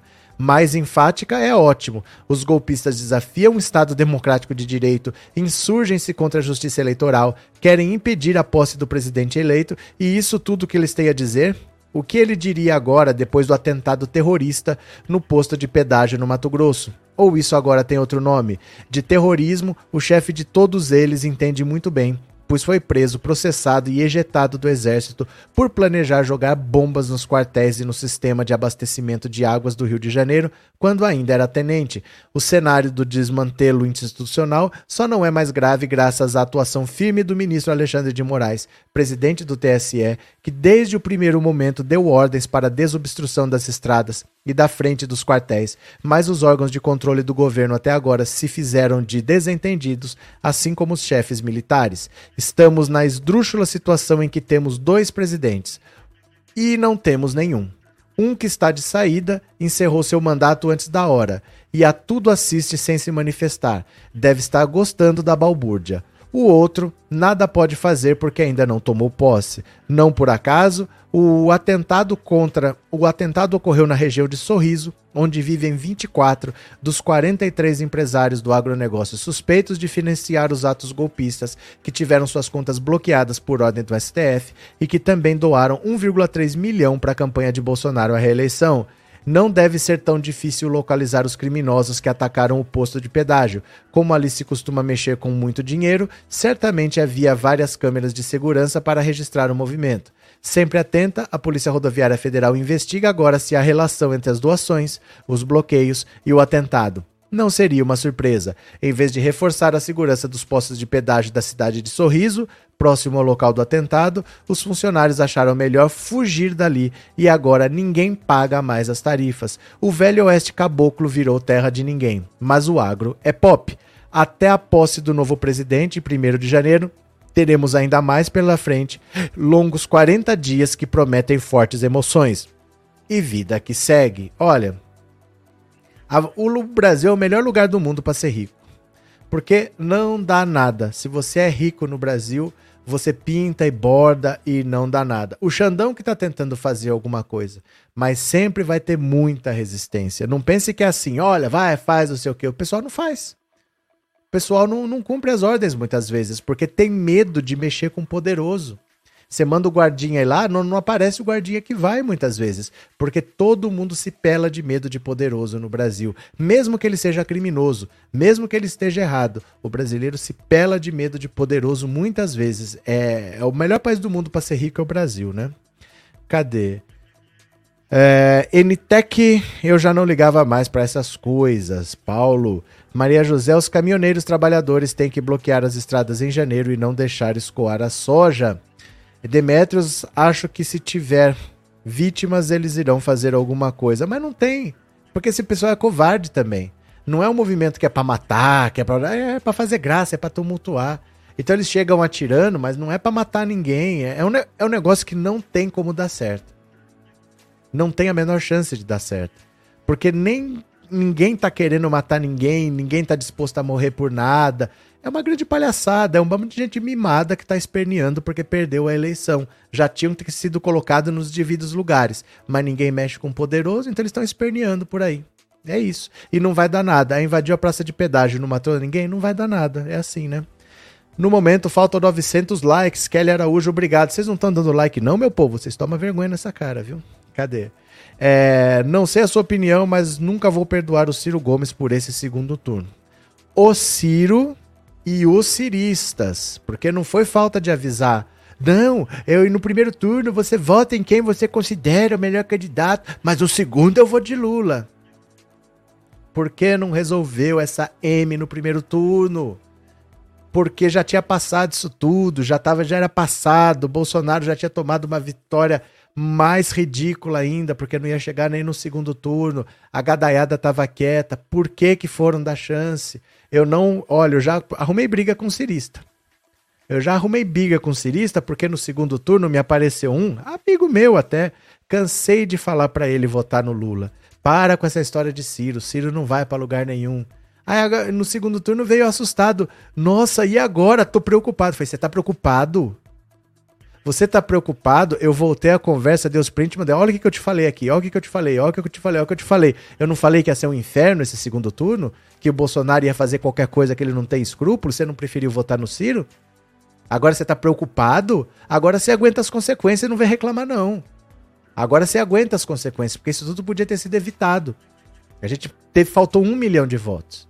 E por que que o Ciro teve voto, gente? Pra, ir pra onde com esses 3% que ele teve? Pra que isso? Pra que esses votos? Será que as pessoas não estão enxergando o que, que é o Bolsonaro, não? Não adiantou falar, Carol. Não adiantou falar. Eu falei para ele, ó, agora você não vem falar que tá preocupado, não. Porque eu cansei de te avisar. Tô desde julho falando para você pensar nesse seu voto, mas não adianta. Não adianta, quer votar no Ciro. Sei que apego é esse com esse Ciro Gomes que nunca fez nada, né? Ah, ele foi governador do Ceará, 1990, 32 anos atrás, né? Cadê? Solange, por que na Praça da Sé está lotada de barraca do exército? Os bolsonaristas estão postando isso direto. Solange, não vai acontecer nada. Não se preocupem. Não se preocupem, não vai acontecer nada. Não vai ter um golpe. A gente tá de saco cheio de ver essa palhaçada. Mas não vai acontecer golpe. Pode fazer as balbúrdias que eles quiserem, que não vai ter golpe. Não se preocupem, não, tá? Cadê? Tem vídeo na internet de um idoso sendo espancado por nazifascistas nos bloqueios Elisaura. Cadê que mais? Ciro Gomes e seguidores brincaram com a democracia irresponsavelmente. Não adiantou falar. Eu cansei de falar, gente, pra quê? Vocês não estão entendendo o que está acontecendo. Vocês não estão vendo o que é o Bolsonaro. Mas sabe o que, que é? É gente que se diz de esquerda, mas tem nojinho de pobre. Para eles, ah, eu sou de esquerda, mas eu prefiro votar no cara que estudou em Harvard, não no, no metalúrgico. Não vou votar no PT. É gente que no fundo tem nojinho de pobre. Cirista é um cara que se diz de esquerda, mas ele tem nojinho de pobre. Por isso que ele vota no Ciro. Ele não se mistura. Não esperem nunca essas pessoas do lado de vocês. Eles nunca vão estar na manifestação, eles não vão estar. Eles têm nojinho de pobre. Eles preferem achar um outro candidato qualquer que vai surgir aí que estudou em Harvard, né? Eu tenho um ranço, peguei um ranço de cirista, viu? Cadê? Peguei um ranço de cirista. O Ciro saiu derrotado dessa eleição, perdeu até para Tebet. Pois é, mas ele teve 4 milhões de votos. Foi uma derrota ridícula. Mas 4 milhões, faltou um pro Lula vencer no primeiro turno. O Lula precisava de 58, ele teve 57. Foi até onde deu para ir. Não dava para ter ido mais. A esquerda é pequena, a esquerda é minoria. Foi até onde deu para ir 57 no primeiro turno, a maior votação da história desse país faltou um milhão. Por que que estavam votando no Ciro? Por que, gente? Mas por que que foram dar sobrevida para esse homem, né? Mas deixa o cirista lá, né? O cirista agora é um cirista sem Ciro, né? O bolsonarista sem Bolsonaro. É, Carol, e o que mais me irritou no Ciro é que ele teve a pachorra de dizer que a democracia não corria risco agora. Mas ele, o Ciro, a luta dele é pessoal. O que ele quer é 2026. Ele só pensou assim: eu queria que o Bolsonaro se elegesse porque depois de dois mandatos, ele não pode ter um terceiro, então em 2026 não tem o Bolsonaro. E o Lula perdendo, não tem Lula também com 81 anos em 2026. Então, para ele, era melhor a vitória do Bolsonaro. E ele não trabalhou em momento nenhum contra o Bolsonaro. Ele nunca trabalhou contra o Bolsonaro, ele nunca trabalhou a favor do Lula. Se ele, em vez de ter candidatura própria, se ele apoia o Lula nessa eleição, ele era o nome para 2026 com Paris e tudo, viu? com Paris e tudo, porque o pessoal ia espernear, ia ficar falando de Paris, Mas o Lula ia colocar panos quentes, o Lula ia dar moral para ele se ele não fosse candidato, se ele apoiasse o Lula. Ele ia ser peça central desse governo e ia ser o nome para 2026, mas ele não tem paciência. Ele quer do jeito que ele quer, na hora que ele quer. Na política tem que ter paciência. Esse nome pode ser qualquer um agora, menos ele. Ele com certeza não será, né? É, Love Park Jimin, obrigado pelo superchat, viu? Muito obrigado. Valeu. Cadê quem mais? É, por que o exército não monta barracas na Cracolândia? Eu acho que não existe mais a Cracolândia, viu? Em São Paulo. Eu acho que não existe mais, porque eles mudaram ali, acho que eles construíram um hospital, teve uma reurbanização ali. Eu não sei se existe ainda a Cracolândia do jeito que a gente se acostumou a ver. Eu acho que não tem mais. É, Ciro tomou Doril. Não fala essas coisas, Dionísio, que se entrega à idade. Essas propagandas dos anos 80 a gente deve evitar de citar, viu? Cadê? Ciro é um recalcado. Não, o Ciro. O Ciro é uma pessoa. É o outro mimado que ele quer as coisas do jeito dele, na hora dele. Se ele fala assim, olha, vou apoiar o Haddad 2018. E se em 2022 ele fala, eu vou apoiar o Lula. O nome para 2026 era ele. Você imagina, gente, se ele não tivesse ido para Paris, se ele tivesse apoiado o Ciro, tivesse apoiado o Haddad, mesmo que perdesse, não tem problema. Venceu o Bolsonaro do mesmíssimo jeito, mas ele não se acovardou. Ele estava aqui do lado, de mãos dadas.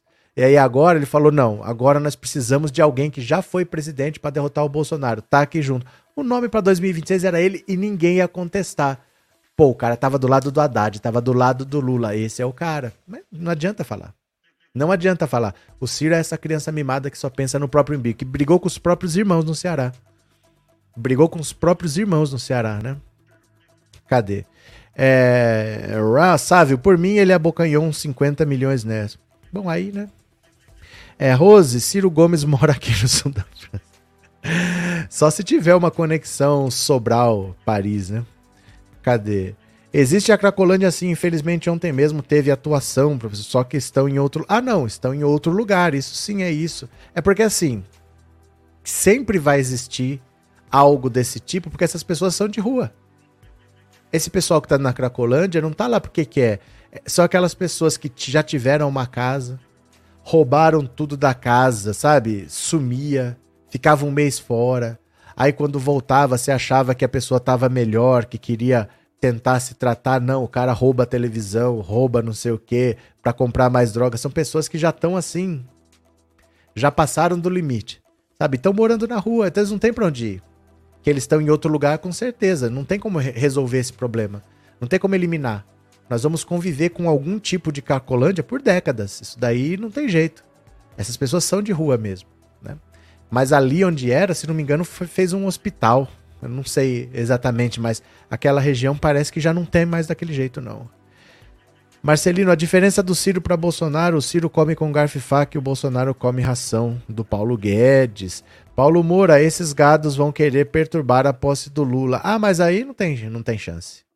Mas aí não tem chance. Do mesmo jeito que eu falei que na eleição não ia acontecer nada, do mesmo jeito que no 7 de setembro eu falei não vai acontecer nada, pode ir para São Paulo, pode ir para o Rio, pode ir para Brasília que não vai acontecer nada. Nesses eventos não acontece nada. Eu fui no meio para a manifestação do gado, o Bolsonaro xingando lá os outros, andei lá no meio, não acontece nada. Nesses eventos que são filmados, que são vigiados, não acontece nada. Vai acontecer assim, ó, no pedágio de Sorriso. Esses lugares é que são perigosos, porque você é terra de ninguém, né? É terra de ninguém. Aí eles achavam lá um pesquisador do Datafolha, não sei da onde mas nesses lugares vigiados não acontece nada. Isso aí pode ficar tranquilo, viu? Cadê? Regina, obrigado pelo super sticker, viu? Muito obrigado. E. Tânio, é isso? O exército está acampado na Praça da Sé agora, 20 de 11. Saberia dizer o que está vendo? Nada. Nada. Também consta que um general do Nordeste diz não obedecer o Xandão. Gente, vocês estão caindo mais nas fake news bolsonaristas do que os bolsonaristas. De verdade, assim, não dê trela para essas coisas. Não tá acontecendo nada. Tá acontecendo nada. Daqui a pouco vai vir a notícia. Ah, sabe aquele caminhão que estava trazendo armas? Era a prova do Enem. Esse tipo de coisa assim. Não dê trela para isso. Não vai acontecer nada. Faz quatro anos que eu falo que não vai ter golpe. O governo Bolsonaro já acabou e vocês ainda estão preocupados que vai ter um golpe. Quando é que vocês vão entender que não vai ter golpe? Não vai ter golpe. Ninguém quer golpe. É uma meia dúzia só que quer. É uma meia dúzia, não há chance de acontecer um golpe, não vai acontecer nada. Golpe militar, eu não sei que idade vocês têm, mas não é assim que acontece. Não é assim que acontece. Ah, o exército decidiu dar um golpe. Se fosse assim, não acontecia ao mesmo tempo no Brasil, na Argentina, no Paraguai, no Chile. Não é um militar que decide que vai dar golpe, não é um presidente que decide. Quando acabaram as ditaduras, acabou ao mesmo tempo no Brasil, na Argentina, no Paraguai, no Chile. Não é desse jeito que um golpe acontece, tá? Não é, ah, o, o general falou que. General obedece, general não decide nada. Não existe isso, o general disse. O general obedece. Quando teve golpe nesse país, a ordem veio de cima. E eu falo de cima do trópico de câncer lá, né? Esquece, gente. Não tem golpe. Isso aí não tem. Não tem. Não tem golpe. Não tem QG do golpe. Não tem, não tem nada. Não tem golpe, viu? Agora é tocar para frente e pedir para o Lula fazer o que ele fez, dar emprego para todos. Com certeza, Fernando. É por aí. Essas barracas são ações que o exército vai fazer com a população de rua que está ao redor, Lisete. Eu não sei o que é, mas não é golpe, gente. Não é golpe. Não é assim que funciona. O exército não tem estrutura para dar um golpe. Acho que vocês. Ó, vou explicar uma coisa para vocês. Presta atenção aqui, ó. Senta, respira. Ouve o que eu vou te falar. Na Copa de 70, estamos na Copa de 2022. Na Copa de 70, a musiquinha era assim, ó. 90 milhões em ação, pra frente, Brasil. É, o Brasil era de 90 milhões de habitantes. Não era nem a metade do que é hoje. E era uma população majoritariamente rural. O seu avô morava na roça. O seu pai, talvez. Você já não mora mais. Mas o seu avô, com certeza, morava na roça. O Brasil era um país rural. Então a população urbana era muito pequena. O Brasil tinha muito menos população. A maior parte estava no campo e você tinha poucas cidades. A população urbana era muito pequena. Dominar esse Brasil era uma coisa. Era só dominar algumas capitais. Você tinha quatro, cinco emissoras de televisão, colocava um sensor em cada um. Quatro, cinco, dez rádios em cada uma, colocava um sensor em cada um. No jornal, acabou, você dominou o país. Era só isso. Para isso dava para fazer. Hoje é impossível achar que o exército tem capacidade física, estrutural, logística mesmo, de equipamentos, de tomar um país desse tamanho. Não há possibilidade física de um golpe militar clássico. Ah, o exército montou barracas, o exército está nas ruas. Não, é, não há capacidade para isso. O máximo que o Brasil tem é aquele fumacê que passou lá na porta do, do Palácio do Planalto lá pro Bolsonaro, lembra que passou aqueles fumacê? O exército sequer tem estrutura para dar um golpe. Esqueçam essa história que o general falou. Não, mas montaram barracos. Não tem, não tem condição de ser feito isso mais. O Brasil não é o Brasil dos anos 60. Não é possível, com o exército que a gente tem, com o país que a gente tem, você imaginar que o exército vai tomar conta do país. Não é possível mais. Não tem como. É outro Brasil e é outro exército.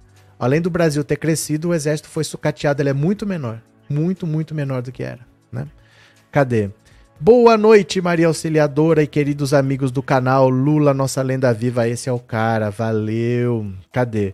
Suplicy disse que o exército na na Praça da Sé é uma ação do TRF3 com a prefeitura de São Paulo. Mas então, eu não sei o que é. Mas com certeza não é nada de golpe. Não é possível se dar um golpe no Brasil. É a mesma coisa que você está pensando assim. Poxa, mas chegaram quatro caminhões na cidade de São Paulo. Será que eles vão dar um golpe? Gente, com quatro caminhões? Uma cidade que tem 15 milhões de habitantes, assim. O Brasil era outro nos anos 60. Dominar o Brasil era dominar poucas cidades. Só. Porque a população era toda rural. Por isso que seu avô não lembra da ditadura militar, porque ele morava na roça. Ele não era parte do Brasil assim como hoje. O Brasil não era integrado como é hoje. Hoje não há mais possibilidade de fazer isso. Não, não tem estrutura para você tentar fazer isso, de colocar o exército nas ruas. Isso é porque a gente tem na cabeça um, um Brasil que não existe mais. Não existe mais esse Brasil, viu? Cadê? Nestor, três vídeos que vi sobre o exército na Praça da Sé, o texto é igualzinho, os caras combinaram até a sequência que iam gravar, é só para querer amedrontar. Não, mas a, a esquerda acredita. É para enganar o gado e a esquerda acredita. Isso é que me deixa triste um pouco, porque assim, a gente precisa entender como funciona o bolsonarismo. É na base do medo. Não é na base de fatos. Nunca está acontecendo nada. Vocês querem ver? Ó, isso aqui é de fevereiro. Olha aqui, ó. Quer ver? Quer ver? Ó. Dá uma olhada aqui. Lê comigo. Bolsonaro, nos próximos dias vai acontecer algo que vai salvar o Brasil. Olha de quando que é isso. 10 de fevereiro de 2022. O que, que aconteceu, gente? Não aconteceu nada. O Bolsonaro vive é disso. De assustar as pessoas. Ai, será que vai dar golpe? Será que o TSE? Será que o STF? Será que tem intervenção? Gente, nunca é nada. Ah, estão esticando a corda. Nunca é nada. Olha, eu tenho um decreto. Vocês lembram do decreto? Quer ver, ó? Quer ver, ó? Vou pegar a notícia do decreto aqui, ó. Ó. Que às vezes a gente já não esquece mais.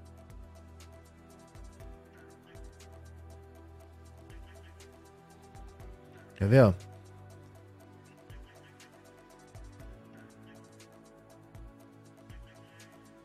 Ó. Achei. Dá uma olhada aqui, ó. Bolsonaro afirma que decreto já está pronto e é cópia do artigo 5 da Constituição. Eu nunca vi nada mais idiota para se falar. Por que, que eu vou fazer um decreto que é cópia de uma coisa que já está na Constituição? Porque se já está em vigor, para que fazer um decreto? Mas por que, que ele falou isso? O presidente voltou a declarar que o exército jamais irá às ruas para manter a população dentro de casa. Porque ele falou que ia fazer um decreto para acabar com o lockdown. Sabe de quando é isso? De maio de 2021. Apareceu o decreto? Não.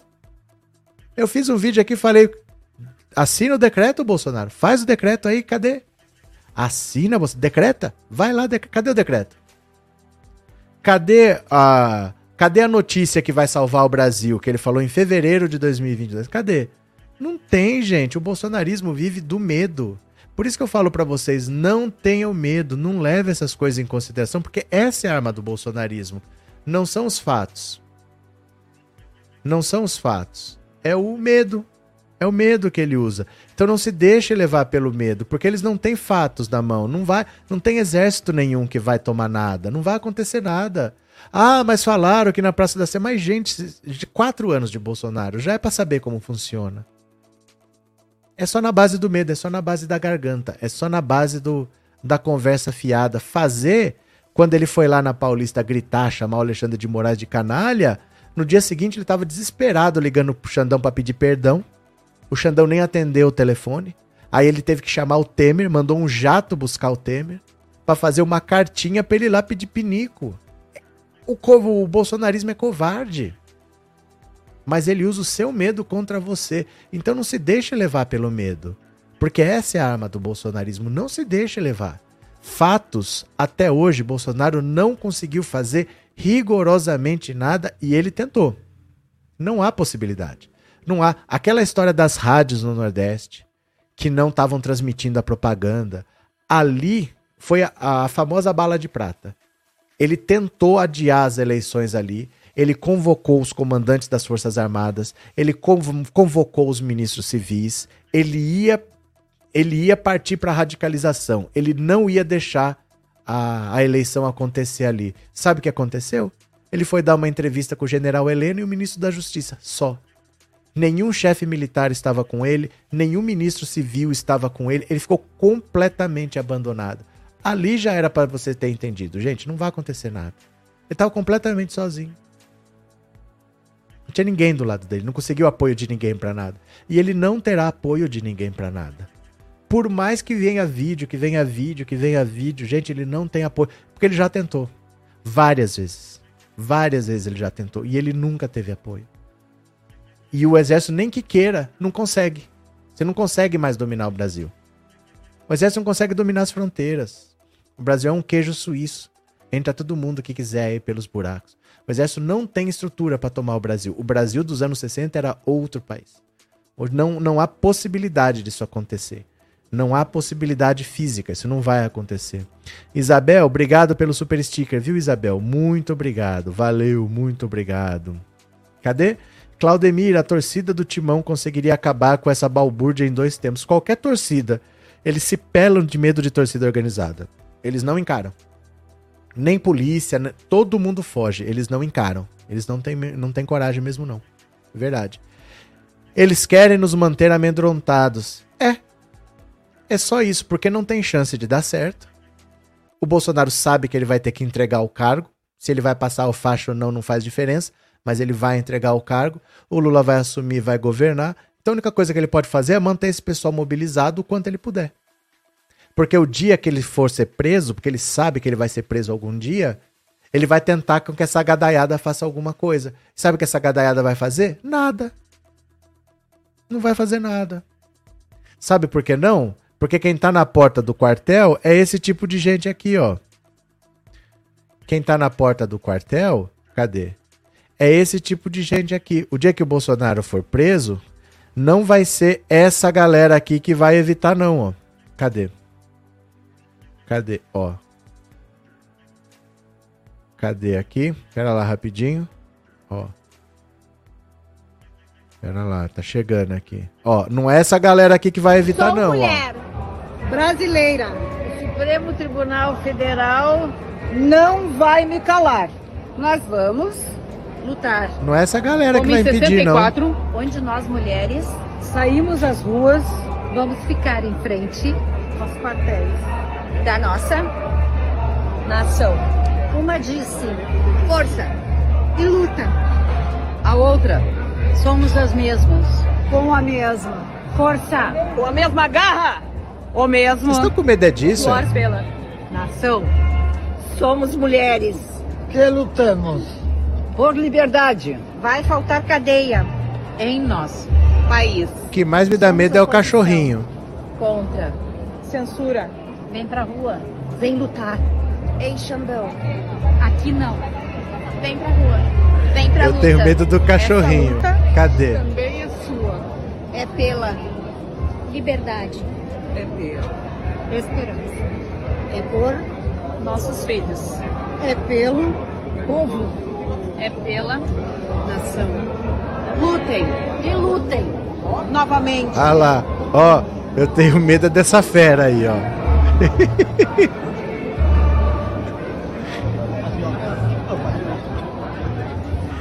Gente, você acha que é esse pessoal que vai evitar que o Bolsonaro seja preso? Não vai acontecer nada. O dia que ele tiver que ser preso, ele vai ser preso. Não adianta. Vai aparecer tanta coisa. É que vocês estão pensando hoje. Vocês estão pensando hoje. Vocês não estão pensando que vai quebrar o sigilo de 100 anos, que vai aparecer corrupção atrás de corrupção, que vai aparecer crime atrás de crime. E uma hora que ele for preso, a imagem que essas pessoas vão ter do Bolsonaro já vai ser outra. E não são essas veinhas que vão impedir. Elas vão continuar lá. Mas elas não vão impedir, elas não vão entrar na frente da polícia pro Bolsonaro não ser preso. Isso não vai acontecer. O dia que ele tiver que ser preso, ele vai ser preso. Então ele só tá fazendo o que ele pode. O que ele pode é manter essa galera aí na porta do quartel. É o que ele tá fazendo. Mas não, não passa disso, viu? Não passa disso aqui. Cadê? O Bozo abandonou o gado, pois ele sabe que não vai acontecer nada. E o gado não percebeu que foi abandonado. Foi usado e foi abandonado. Não tem ninguém com eles, não tem ninguém com eles. Eles estão lá abandonados e estão apavorados. Porque essa tática do medo que tá funcionando até em vocês, imagina com eles. Eles estão apavorados achando que vai ser implantado o comunismo, que o Lula é satanista, que o Lula vai fechar a igreja, que o Lula tem pacto com não sei das quantas, e o kit gay, e a mamadeira de piroca, e ideologia de gênero, e banheiro unissex. Eles estão apavorados. É um bando de gente assustada. Não vai acontecer nada. Não vai acontecer rigorosamente nada. O que, que tem lá na Praça da Sé? Não tenho a menor ideia. Mas não vai acontecer nada. Certeza que não vai acontecer nada. Não vai acontecer nada. Não precisa ficar perdendo tempo de vocês com essas maluquices que estão aparecendo, porque a arma do bolsonarismo é essa: é usar o medo. Só. Atitudes não tem, viu? AD, hoje sou livre. Obrigado pelo superchat, obrigado por ser membro, viu? Muito obrigado mesmo. Valeu, muito obrigado. O cu da Micheque é famoso tipo maçaneta. Será que ela tem cu? Vocês estão me seguindo lá no cu? Quem está atrás do meu cu? Vocês estão me seguindo no cu? Eu vou abrir o cu para quem quiser me seguir. Que ridículas. Mas é, é isso daí a resistência do Bolsonaro, é isso daí. Não tem a menor chance de dar certo porque não tem um líder. Não tem uma pessoa ali dizendo, não, vamos fazer isso, vamos fazer aquilo. Uma pessoa de interlocução que se colocou na frente. Não tem. O Bolsonaro fugiu. O Bolsonaro fugiu, né? Cadê?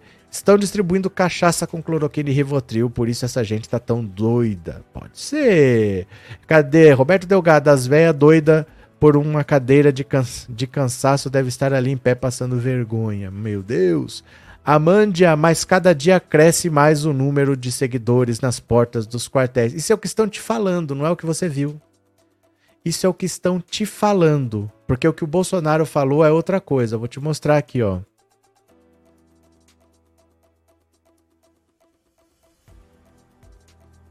Quer ver, ó?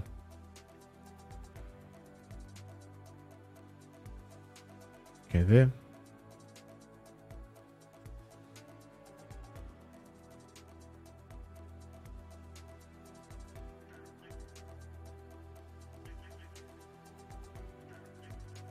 Quer ver? Foi uma matéria que eu mostrei hoje ou ontem. Ela não tá mais aqui, porque eu apago, né? Porque eu fico salvando as matérias. Quer ver, ó? Mas tá aqui, eu vou achar para você. Aguenta as pontas aí. Porque tava na Veja, é fácil de eu achar aqui. Quer ver, ó? Quando o Bolsonaro acha que vão acabar as manifestações. Você quer ver, ó? Quer ver? Espera só um segundo que eu vou achar aqui para você. Aguenta as pontas. Quer ver?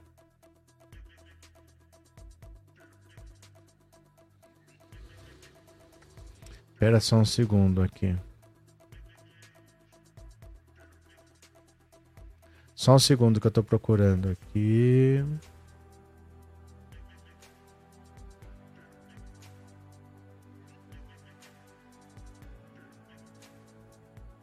Deixa eu ver se eu acho aqui.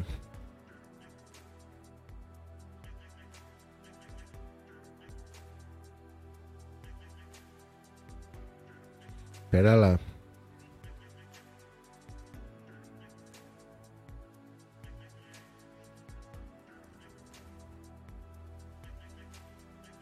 Pera só um pouquinho. Pera aí, aguenta as pontas.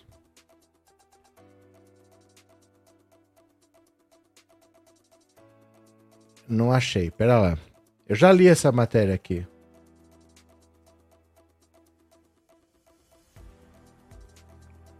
Aqui. Pronto. Achei. Aqui, ó. Opa. Ó. Até quando o Bolsonaro espera que seus eleitores fiquem na porta dos quartéis? Essa notícia é de hoje, então eu li hoje de tarde. Ó, leiam aqui comigo. Jair Bolsonaro confidenciou a aliados que essa é a última semana em que ele acredita que seus apoiadores ficarão em frente aos quartéis pedindo um golpe de Estado. O presidente avalia que a Copa do Mundo, que começa hoje, fará com que os eleitores se desmobilizem e queiram assistir aos jogos em casa. As declarações de Valdemar da Costa Neto, presidente do PL, nesse sábado, afirmando que o TSE teria dado o mesmo número de patrimônio para diversas urnas, o que dificultaria o controle pelo tribunal, foram feitas seguindo essa lógica do presidente. O objetivo do partido de Bolsonaro foi tentar manter a mobilização dos eleitorados. Então não, Amândia, não está acontecendo, não está crescendo. Não está. É, é o que você, é estão dizendo, eu falo, vocês se deixam levar pelas notícias que eles falam, não é a realidade. Não é. O próprio Bolsonaro sabe que essa semana deve acabar tudo, viu? Cadê? É, Isabel, quando deixarem de chamar esses boçais de bolsonaristas melhora, são todos antissistema e torcem ao contrário. Não, mas a gente pode chamar do que quiser. A gente pode mudar o nome, mas podemos, né?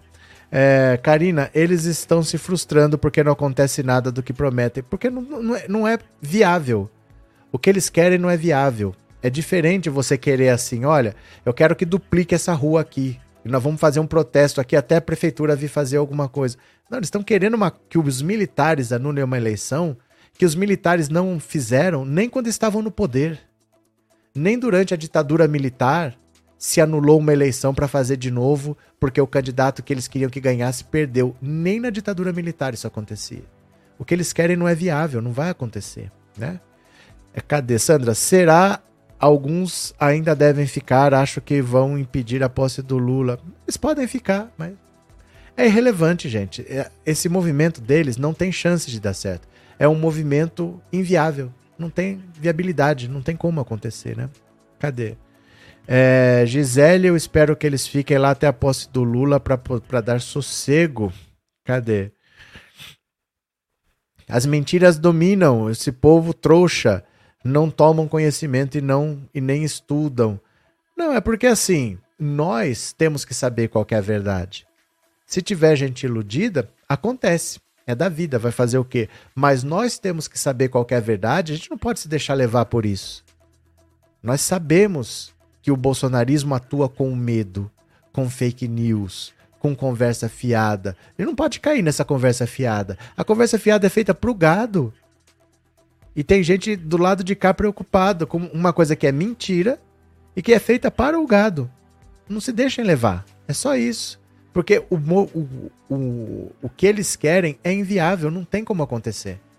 Não há possibilidade de acontecer. O exército não desmarcou, não cancelou uma eleição e fez outra, nem na ditadura militar, nem quando eles estavam no poder, nem quando tinha AI-5, nem quando eles podiam prender qualquer pessoa, nem assim eles desrespeitaram o resultado de uma eleição. Imagina agora que não são nem eles quem querem, quem quer é uma gadaiada tonta que tá lá no quartel, nem são eles que querem, né? Nem são eles. Cadê? Estão secando o gelo esses gados na frente dos quartéis. É isso, Inês. Eles estão lá achando que vai acontecer alguma coisa, porque assim, é, eu tava vendo aqui um jornalista dizendo que ficou uma, um mês, um mês em grupos bolsonaristas. Deixa eu ver se eu acho a matéria aqui, que eu tava vendo era pelo celular. Deixa eu ver aqui. Ah, não vou achar agora não. Mas ele disse que ficou um mês, um mês em grupos bolsonaristas, grupo de WhatsApp, grupo de Telegram, e depois desse mês ele tinha recebido 33,8 giga de vídeos, de fake news, de mentiras. Vocês têm noção do quanto que ele recebeu? Porque um vídeo é uma coisa pequena, não é uma coisa que pese tanto. Para você receber mais de um giga de vídeos por dia. Imagina o quanto ele não recebeu. Imagina uma pessoa despreparada, uma pessoa que tá vendo toda hora. Um monte de gente, parece que tá todo mundo falando, tá todo mundo falando. Não é todo mundo que tá falando, é que você tá num grupinho onde tá todo mundo falando. Mas fora daquele grupinho, o mundo tá vivendo a vida. Pô, cadê os petistas? Tem Bolsonaro que pergunta cadê o petista? Tá tocando a vida. Tá trabalhando, tá fazendo compra, tá limpando a casa, não tem mais o que fazer da vida. Nós ganhamos. Vocês lembram? Só vejo bandeira do Brasil. Não vejo um carro com a bandeira do PT. Todos os carros que você não viu com a bandeira do PT foram os eleitores que votaram no Lula. Pronto, nós ganhamos a eleição já. O Lula vai tomar posse. Dia 19 de dezembro ele é diplomado, dia 1 de, de janeiro ele toma posse. Só isso. Só isso. É que as pessoas vivem nessa bolha que é cara recebendo mais de um giga de vídeos por dia, parece que o mundo só fala disso. Eles acham que o mundo só fala disso. Eles estão falando que o Lula não participou da COP27, que ele foi para um outro evento do lado, que ele foi num negócio improvisado. Gente, eles têm que se preocupar é que o presidente do Egito convidou o Lula e não convidou o presidente em exercício do Brasil. Ele desprezou o Bolsonaro. O Bolsonaro foi desprezado pelo presidente do Egito. O Lula foi convidado diretamente pelo presidente do Egito. O Lula hoje é um cidadão comum como eu e você. Ele não é nada. Ele não tomou posse, ele não é o presidente da República. Mas ele foi convidado pelo presidente do Egito. E o Bolsonaro, presidente em exercício, foi desprezado. E eles estão querendo cantar vantagem. E aí, às vezes, tem gente na esquerda que entra. O bolsonarismo é essa loucura, gente. Não levem a sério. Não levem a sério. Viu? Cadê? Até eu tenho medo da camisa da seleção. Dizem que quem usar vai pegar doença incurável. As crianças estão com medo, porque a gente é agressiva, a gente violenta, a gente louca. Nada que você faz com raiva dá certo. Nada que você faz com raiva dá certo, né? Cadê? Sabe quando esse povo vai começar a murchar depois que o Lula assumir e não acontecer nada que eles estão falando? Ainda vai levar um tempo, Marta. Isso aqui eu falava. Ó, faz pelo menos um ano que eu tô falando. Porque quando o Lula vencesse, eu falei exatamente isso. Quem tá aqui há mais tempo pode confirmar se eu falei ou não. Eles vão ficar esperando, eles não vão fazer nada. Aí eles vão ficar esperando uma atitude do Bolsonaro e não vai acontecer nada. E vai passar um dia, e vai passar dois dias, e vão passar três dias, e só no zap zap fake news, fake news, fake news, fake news, fake news, e vai passar o tempo e vai passar um mês, e vai passar outro, e o Lula vai tomar posse, mas eles acham que o Bolsonaro vai voltar, que vai ter artigo não sei o quê, que eles vão fazer alguma coisa, que eles vão impedir não sei o quê. Vai demorar e esse pessoal vai, vai cair na real aos poucos, mas vai demorar muito, porque eles ainda estão naquela fase de acreditar que foi decretado estado de sítio, porque o Bolsonaro ainda é o presidente da República. Então eles sempre acham que o Bolsonaro pode fazer alguma coisa, porque ele ainda é o presidente, mas o próprio Bolsonaro sabe que ele pede café e o café vem frio. Ninguém considera mais ele presidente da República, ninguém leva mais ele sério. Sabe qual é o núcleo do poder hoje? É o Centro Cultural Banco do Brasil, é onde está o gabinete de transição. É ali que é o centro do poder, não é mais o Palácio da, do Planalto, que é para onde ele não vai, ele não sai mais de casa, e não é o Palácio da Alvorada, porque ninguém olha para o Bolsonaro e reconhece o poder. O centro do poder hoje do Brasil é o Centro Cultural Banco do Brasil. Quando alguém quer saber alguma coisa, não procura o Bolsonaro, procura o Geraldo Alckmin, que é quem está lá no gabinete de transição. É o gerentão da transição. Bolsonaro já se esvaziou. É um tigre que já perdeu os dentes. Então eles vão ficar nessa aí até o Lula tomar posse, porque enquanto o Bolsonaro for oficialmente presidente, eles acham que vai acontecer alguma coisa. Mas vai passar um dia, outro, e o país está continuando, está voltando ao normal. Aí é que eles vão começar a cair na real que, que já foi. Mas eles vão viver nessa. A gente aqui não pode entrar. A gente tá entrando na pilha de quem perdeu. Nós ganhamos, gente. Nós ganhamos, né? Cadê? Francisca, boa noite. Karina, o Bozo está debaixo da cama com medo do Felipe Neto, chorando, cheia de bereba na perna. Ele já queria ter entregado o cargo. Vocês viram a live de ontem? A live de ontem é ele falando assim: por ele, ele mudava a legislação e quem venceu no, outro, no dia seguinte assume. Que é horrível ficar esses dois meses que ele não tem mais relevância nenhuma, ninguém consulta ele para nada. Ele é presidente, mas ele se sente um funcionário só batendo ponto por ele ele já teria ido embora. Mas não pode a gente cair. Gente, nós ganhamos. Nós ganhamos. Morreu. Perdeu, mané. Perdeu, né? É, cadê?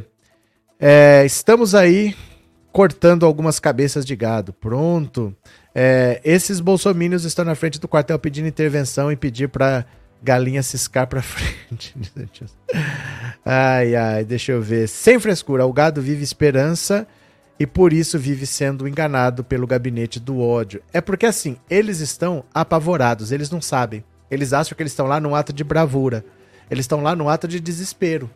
Porque eles morrem de medo do Lula implantar o comunismo, fechar a igreja e obrigar todo mundo, homem a beijar homem na boca e mulher a beijar mulher na boca, vão tomar tua casa e vão te enfiar uma mamadeira de piroca na orelha. O mundo deles é esse.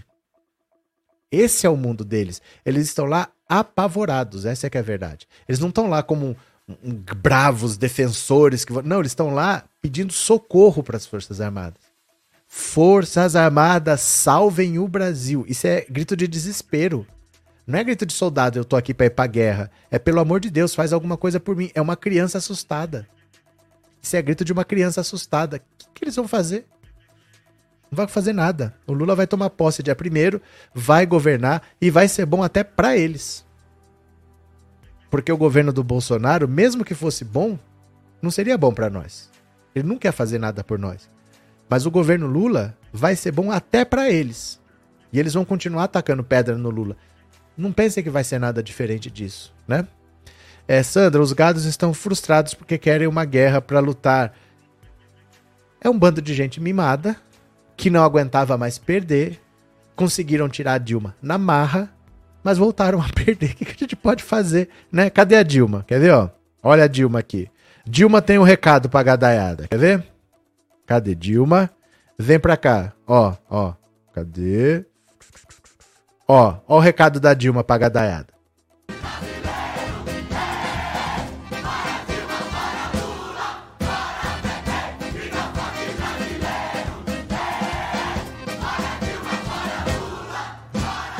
disse que nós voltaríamos. Que isso não ia ficar assim. Que nós voltaríamos. E eu quero dizer para vocês: nós voltamos. Nós voltamos. Nós voltamos. E acabou, gente. Acabou. Eles vão ter que engolir, vão ter que aceitar nós voltamos, nós voltamos e pronto, estamos aí de novo. E se encher o saco, mais quatro anos. E se espernear, mais quatro anos. E se falar que não quer, mais quatro anos. Esse pessoal não aceita votar igual um nordestino. Eles não aceitam que o voto dele não vale mais. Eles queriam uma eleição que o voto dele tivesse peso 15, mas não tem. E o nordestino não vai mais aceitar ser humilhado, não vai aceitar mais que o máximo que ele pode é ser garçom, o máximo que ele pode é ser pedreiro, o máximo que ele pode é ser motorista de ônibus. O cara quer fazer faculdade, o cara quer melhorar de vida, o cara quer ser cidadão. É isso. E eles não aceitam perder os privilégios. Esse desespero das Forças Armadas Salvem o Brasil é porque eles não querem perder os privilégios. Mas o medo deles é que fizeram de tudo. Fizeram de tudo. E o PT voltou. Eles não sabem o que, que eles fazem agora. Eles vão perder os privilégios. Não vão perder os direitos.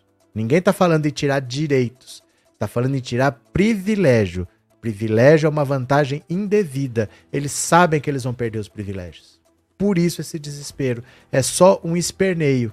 É só um esperneio de gente que sempre foi rica sem trabalhar, sempre foi herdeiro, sempre teve um pobre trocando por um prato de comida, ficar lá limpando a sua privada. Não vai ter mais. Porque esse pobre vai fazer faculdade e vai tomar a vaga do teu filho burro.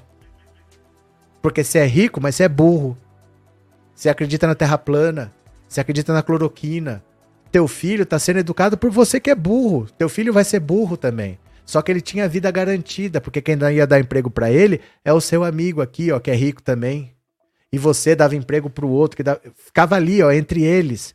E agora os pobres estão chegando para tomar os empregos. Por isso que eles não querem que o pobre estude, por isso que eles não querem cota, por isso que eles não querem SISU, não querem fiéis, não querem ProUni, porque eles querem manter os próprios privilégios e eles não engolem o nordestino virar gente.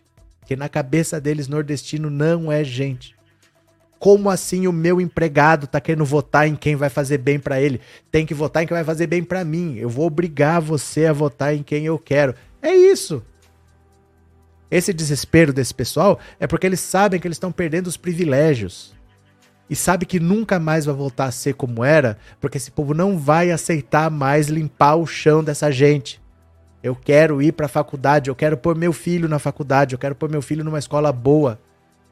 E não é votando nessa gente que isso vai acontecer. Então, a partir de agora, eles sabem que acabou. Esse é o desespero. Ou as Forças Armadas vão salvar o Brasil Sabe por que, que eles falam que o meu partido é o Brasil? Porque eles acham que o Brasil é deles. Eles estão sentindo que eles estão perdendo o Brasil porque eles tinham tudo para eles e agora é para todos. Eles estão morrendo de medo de ter que limpar chão.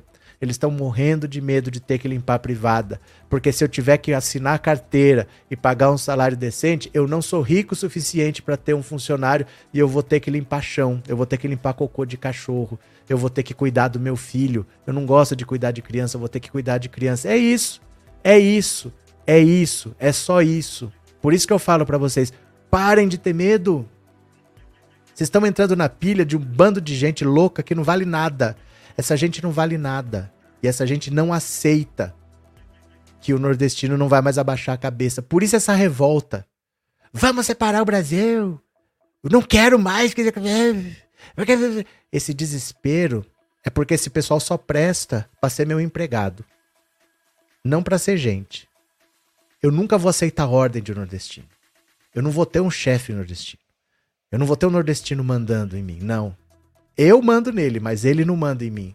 E agora eles estão vendo que isso acabou. Esse é o desespero dessa gente que está na porta do quartel. Eles estão vivendo agora, com 150 anos de atraso, agora é que eles estão vivendo o fim da Lei Áurea. Eles estão mais desesperados do que os fazendeiros quando acabou a Lei Áurea, porque agora eles estão vendo que não tem volta. Na Lei Áurea, abandonaram aquela pretaiada para morrer. Porque eles achavam, a mentalidade deles era essa: que o Brasil tinha preto demais, que era gente inferior, o racismo é isso, é achar que é uma raça inferior, e que o Brasil não tinha chance de dar certo com tanta gente incapaz. Então eles tinham que morrer. Era para ser abandonado para morrer e substituir por europeu branco. Aí trouxeram italiano, foram trazendo alemão, foram trazendo tudo que eles puderam para embranquecer o país. Foi um fracasso o projeto deles de país fracassou. Em muito menos tempo, os americanos fizeram os Estados Unidos e os brasileiros daqui, essa gente que está nas portas do Congresso, só conseguiram fazer o Brasil. Por que nós não somos o país mais rico do mundo se os Estados Unidos conseguem ser? Era para ser, era para estar tá ali, ó. Por que, que não consegue? Por que, que a gente é vassalo? Por que, que a gente tem um presidente que vai lá e entrega a base de Alcântara, entrega a chave assim, ó, pro Trump? Porque eles são burros, é gente fraca, é gente incompetente. Nós não temos líderes decentes e eles não têm um nome para derrotar o Lula. Eles não têm um nome para derrotar o Lula. Eles são maioria. A esquerda no Brasil é minoria, mas eles não conseguem derrotar o Lula e eles sabem que acabou. Eles sabem que o privilégio acabou. Eles sabem que nunca mais ele vai conseguir mandar no nordestino. Ele não vai ter mais a pessoa que, ah, é da família. Eu não pago salário, mas ela é como se fosse da família. Ela não tem férias, mas ela é como se fosse da família. Quando morre, não entra na partilha. Acabou, eles estão se sentindo como se tivesse acabado a Lei Áurea. Esse é que é o desespero deles. O dia da. Acabou a escravidão, né? O dia que foi assinada a Lei Áurea. Eles estão sentindo que é isso. É esse medo, é esse pavor que eles têm, viu? Deixa eu só agradecer aqui a professora Anivalda. Obrigado pelo superchat, obrigado por ser membro, viu? Desabafei um pouco, viu? Elisara, obrigado por ter se tornado membro. Obrigado. Você já não era, não? Já era, não era? É, Suzy, obrigado por se tornar membro, viu? Obrigado de coração, obrigado pelo apoio. Valeu. Obrigado mesmo. Gente, esse pessoal está em pânico. Nós voltamos, Inês, nós voltamos. Porque agora eles sabem que não tem mais o que fazer. Porque tudo já foi feito. Já prenderam o Lula. Já fizeram impeachment da Dilma. Já a Lava Jato tentou destruir o PT. PT tá mais forte do que nunca. Eles sabem que se com a máquina, com tudo que o Bolsonaro fez, não conseguiu vencer a eleição, imagina agora a máquina na mão do Lula. O Lula já elegeu a Dilma que ninguém nem conhecia. Você pode gostar da Dilma hoje, mas em 2010, quando teve eleição, você não sabia falar o nome dela, você não sabia como é que escrevia Rousseff. E o Lula conseguiu eleger a Dilma. O Lula com a máquina vai fazer 800 vezes mais do que o que o Bolsonaro fez. E tudo dentro da lei. Eles sabem que não vão tirar mais o PT do poder e acabou a mamata. Acabou a mamata. Quando eles falavam para nós acabou a mamata, era assim: acabou o governo que olha para vocês como gente. Agora vocês vão voltar a ser os escravos que vocês sempre foram. Era isso, acabou a mamata. Ninguém nunca nós teve mamata. Eles falavam para nós acabou de mamata porque eles queriam a gente na condição mais subalterna possível e nós não vamos mais aceitar. E eles sabem disso. Por isso que eles estão lá apavorados de que acabou. Ou o exército vai fazer alguma coisa, ou se o Lula assumir, nunca mais eles voltam a mandar nesse país. Eles sabem disso. Porque eles já tiraram na marra e voltou. Você sabe quando você tem um, um jardim que toda hora aparece um monte de mato lá. Você vai lá e arranca, e passa veneno, e passa não sei o que. Dali a pouco tá o mato de novo. Aí você vai lá, faz. Dali a pouco tá... Eles não sabem mais o que fazer, eles já tentaram de tudo. E a esquerda é minoria, mas eles não conseguem vencer o Lula. Esse é que é o desespero. Né? Sara, disse tudo e esse tipo de gente vimos agora que não são poucos. Olha o tanto de votos nesse genocida, mas como disse Dilma, nós voltamos e vão ter que nos engolir. Mas tem uma coisa, Sara, tem uma coisa. Esse tanto de votos não são de pessoas necessariamente fascistas. Muitos é porque o pastor mandou. Foram quatro anos aqui, ó, martelando na cabeça. Muita gente martelando, martelando, martelando Muita gente voltou por causa de anos de propaganda da Rede Globo contra o PT.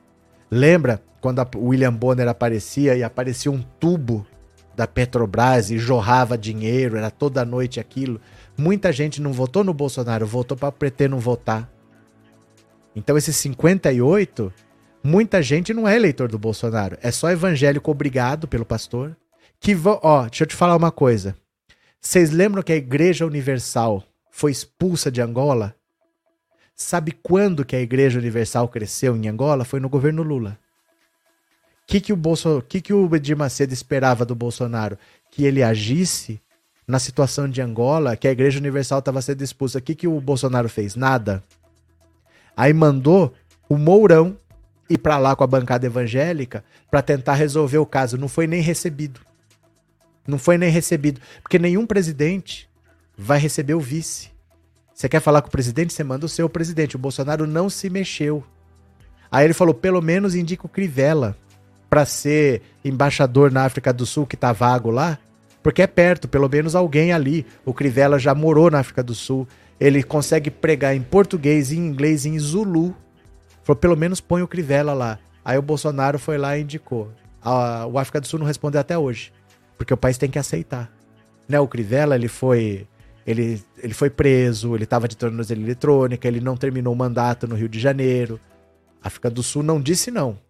Mas não responder em diplomacia é dizer não. Então o Edir Macedo é uma pessoa muito insatisfeita com a atuação do Jair Bolsonaro. E cresceu muito na África quando o Lula era presidente. Ele tem o Tarcísio, governador de São Paulo, que é do partido dele, que é do Republicanos pro Tarcísio fazer um bom governo, ele sabe que não interessa para ele comprar briga com o Lula. Os evangélicos logo, logo vão estar tá tudo de mãozinha dada orando pelo Lula, você pode esperar. Então, esses 58, uma parte são esses evangélicos que vão abandonar o bolsonarismo. Outra parte é gente que acreditou nesses anos de mentira da, da Lava Jato, de não sei o quê, mas daqui a pouco tá todo mundo comendo picanha e tomando cerveja, o humor muda. E vai sobrar um bandinho ali de radicais em torno de um Bolsonaro que não tem a máquina, que com a máquina perdeu e que agora não tem mais a máquina. E o Lula que venceu sem a máquina, agora ele é presidente e está com a máquina na mão. O que, que vai sobrar disso até 2026? Não sabemos. Mas muito pouco. Muito pouco. Não vai sobrar muito do que desses 58 milhões de votos, não. Valeu, Sara. É, nunca vi um desabafo tão parecido com o meu. Parabéns. Valeu, é, engenheiro Antônio, um abraço, obrigado pelo superchat, viu? Cadê que mais? Karina, eles que são mamateiros, colocando milico no lugar da gente que deveria ser concursada. Mas, ó, o fascista é um liberal assustado. Fascista é um liberal assustado. Quando eles colocam em prática todas essas teorias podres, mentirosas dele e dá tudo errado, porque não tem como dar certo. Meritocracia, essa privatização vai baixar os preços, melhorar a competitividade, tudo mentira. A gente sabe que você privatiza tudo, vira tudo cartel e eles ganham mais e você paga mais caro. Quando tudo que eles fazem é dar errado, eles apelam para força. Quando o povo se revolta e fala, a gente não vai mais com vocês, quando tudo dá errado, eles apelam para força. O fascista é só o liberal assustado. Porque quando tudo que eles falam que tem que fazer, eles fazem e dá errado, eles apelam para os militares, salvem o Brasil. É sempre assim, né? É, Mara, e o PT vai ter a chance de corrigir onde errou, vai educar o povo pobre, ensinar a ter consciência de classe, agora ninguém segura o PT. É porque é muito difícil. É muito difícil a situação deles agora. Porque, ó, 20 anos, de 2002 até 2022, são 20 anos nesses 20 anos, teve seis eleições presidenciais. Dessas seis, o PT venceu cinco. E só não venceu as seis das seis porque tiraram o Lula da disputa. Eles sabem que não dá. Não, eles não têm uma pessoa para isso. Eles não têm. Quem for o candidato do PT já parte de 30%. Quem da direita tem 30%? Independente de quem for o nome, já parte de 30%. O PT nunca teve menos do que 30%. Desde 89 para cá, eu acho que teve assim 28,9, não sei o que, um negócio assim. Mas é sempre assim, de 30 para cima. O PT nunca teve menos do que isso. O PT sempre foi primeiro ou segundo. E perdeu, na verdade, só pro Collor e pro Fernando Henrique. Pro Collor, a Globo fez o que fez naquele último debate, o próprio Boni reconhece que aquilo foi decisivo para decidir a eleição o debate com o Collor. E o Fernando Henrique foi o plano real. O plano real, cada nota de real com a assinatura do Fernando Henrique, que já nem era mais ministro da Fazenda, que quem lançou o plano real foi o Rubens Recupero. Era ele que era ministro da Fazenda no lançamento do plano real, mas o Itamar Franco autorizou o Fernando Henrique a assinar as notas. Cada nota de um real era um santinho do Fernando Henrique, é o que se falava. Aí perdeu. Mas perdeu para o Collor, com a manipulação que a Globo fez do debate, e pro Fernando Henrique por causa do plano real. Fernando Henrique fez o maior, segundo maior, o Bolsonaro superou, segundo maior é, é, estelionato eleitoral da história. Ele fez todo mundo ter contrato em dólar. Você financiava um carro, você tinha opção. Você quer fazer um contrato em reais ou em português? Porque no real tava um para um, né?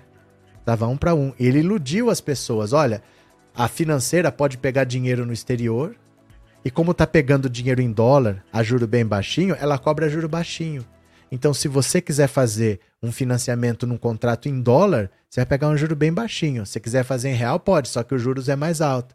Todo mundo fez contrato em dólar. E aí ele segurou a cotação do dólar, segurou, segurou, segurou, até conseguir passar a reeleição. Hora que passou a reeleição, soltou. Puf, explodiu. Aí todo mundo tinha contrato em dólar. Ó, ele botou a corda no pescoço da classe média, puxou e enforcou. Ele segurou a cotação do dólar artificialmente para conseguir vencer a reeleição e depois soltou e todo mundo tinha contrato em dólar. Olha, eu vou te contar uma coisa, viu? Essa direita sabe esfolar e arrancar o sangue do povo.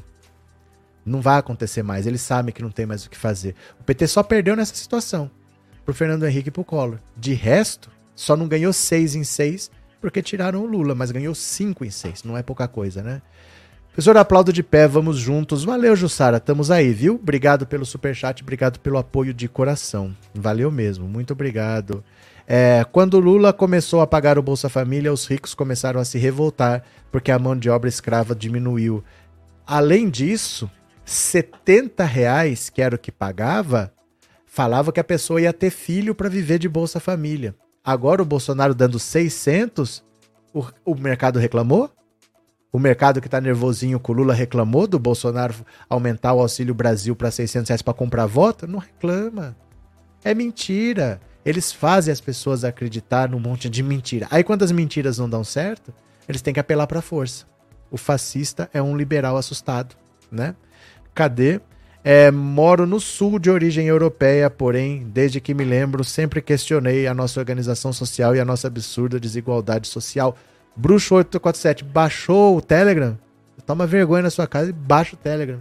Pra pegar lá o vídeo que você quer, valeu? É, professor, há alguns anos recebi um vídeo sobre seu sobre racismo. Achei tão sensacional que usei em minhas aulas e desde lá comecei a te seguir e cá estou até hoje. Valeu. Obrigado, Lenise. Valeu de coração. Aquele vídeo é tão tosquinho, porque ele já tem muitos anos, né? Então não tinha nem cenário, nem câmera, nem nada. Tava começando a fazer. Ele é tão tosquinho. Obrigado, viu, Lenise? Valeu, de coração. É, obrigado ao povo nordestino que nos ajudou a retirar o verme. O verme, verme vencida? Da presidência da República. Valeu, Silvano. Cadê? É, põe essa fala do Valdemar da Costa Neto que você acha que vai acontecer com ele, professor. Eu já pus. Ela está no Instagram para você ouvir. Provavelmente não vai acontecer nada não vai acontecer nada. Se acontecer alguma coisa. Gente, o que dá cadeia no Brasil é homicídio. É homicídio que dá cadeia. Dependendo do que for, é que assim, vocês ficam às vezes preocupados com áudio. Áudio não é prova de nada, tem que apresentar a prova. Aí às vezes está falando de um crime que já prescreveu, ou um crime que já, já foi denunciado, tá lá no STF, tá na fila há 10 anos e não vai ser julgado nunca. Não esperem muita coisa desses áudios bombásticos assim, não. Quem tem prova, faz denúncia. Quem tem prova não solta áudio. Entendeu? Ó, eu não sei, porque é porque não é todo mundo que tá aqui. Mas você faz assim, ó. Você vai lá, faz a denúncia, ó. Adriles. Fui lá, denunciei. Aqui, quem que é esse aqui? Kim Kataguiri, ó. O nome do Mele, Kim Kataguiri. Fui lá, denunciei. Ou então aqui, ó, Daniel Silveira. Fui lá, denunciei. Quando você acha que tem alguma coisa irregular, gente, você não fica soltando ódio, você vai na justiça. Isso é conversa fiada. Esses áudios que vazam aí é conversa fiada. Se você sabe de um crime, você vai e denuncia. Pronto. Conversa, o resto é conversa. O resto é conversa fiada. Viu? Não existe nada desse negócio. Ah, mas saiu um áudio. Áudio não é prova de nada. A pessoa tem que levar a prova lá e formalizar a denúncia, né? Cadê? Sim, os aposentados vão ter um bom aumento, disse a Carol. Ó, eu vou aproveitar aqui, ó, preciso encerrar a live, né? Nove da noite. Teca. Tá dormindo, coitado. É... Deixa eu ver se alguém colaborou aqui com o Pix. Falei demais hoje, viu? Hoje eu falei demais. Preciso me controlar, eu estou demais. Cadê? Bora, deixa eu ver quem colaborou com o Pix.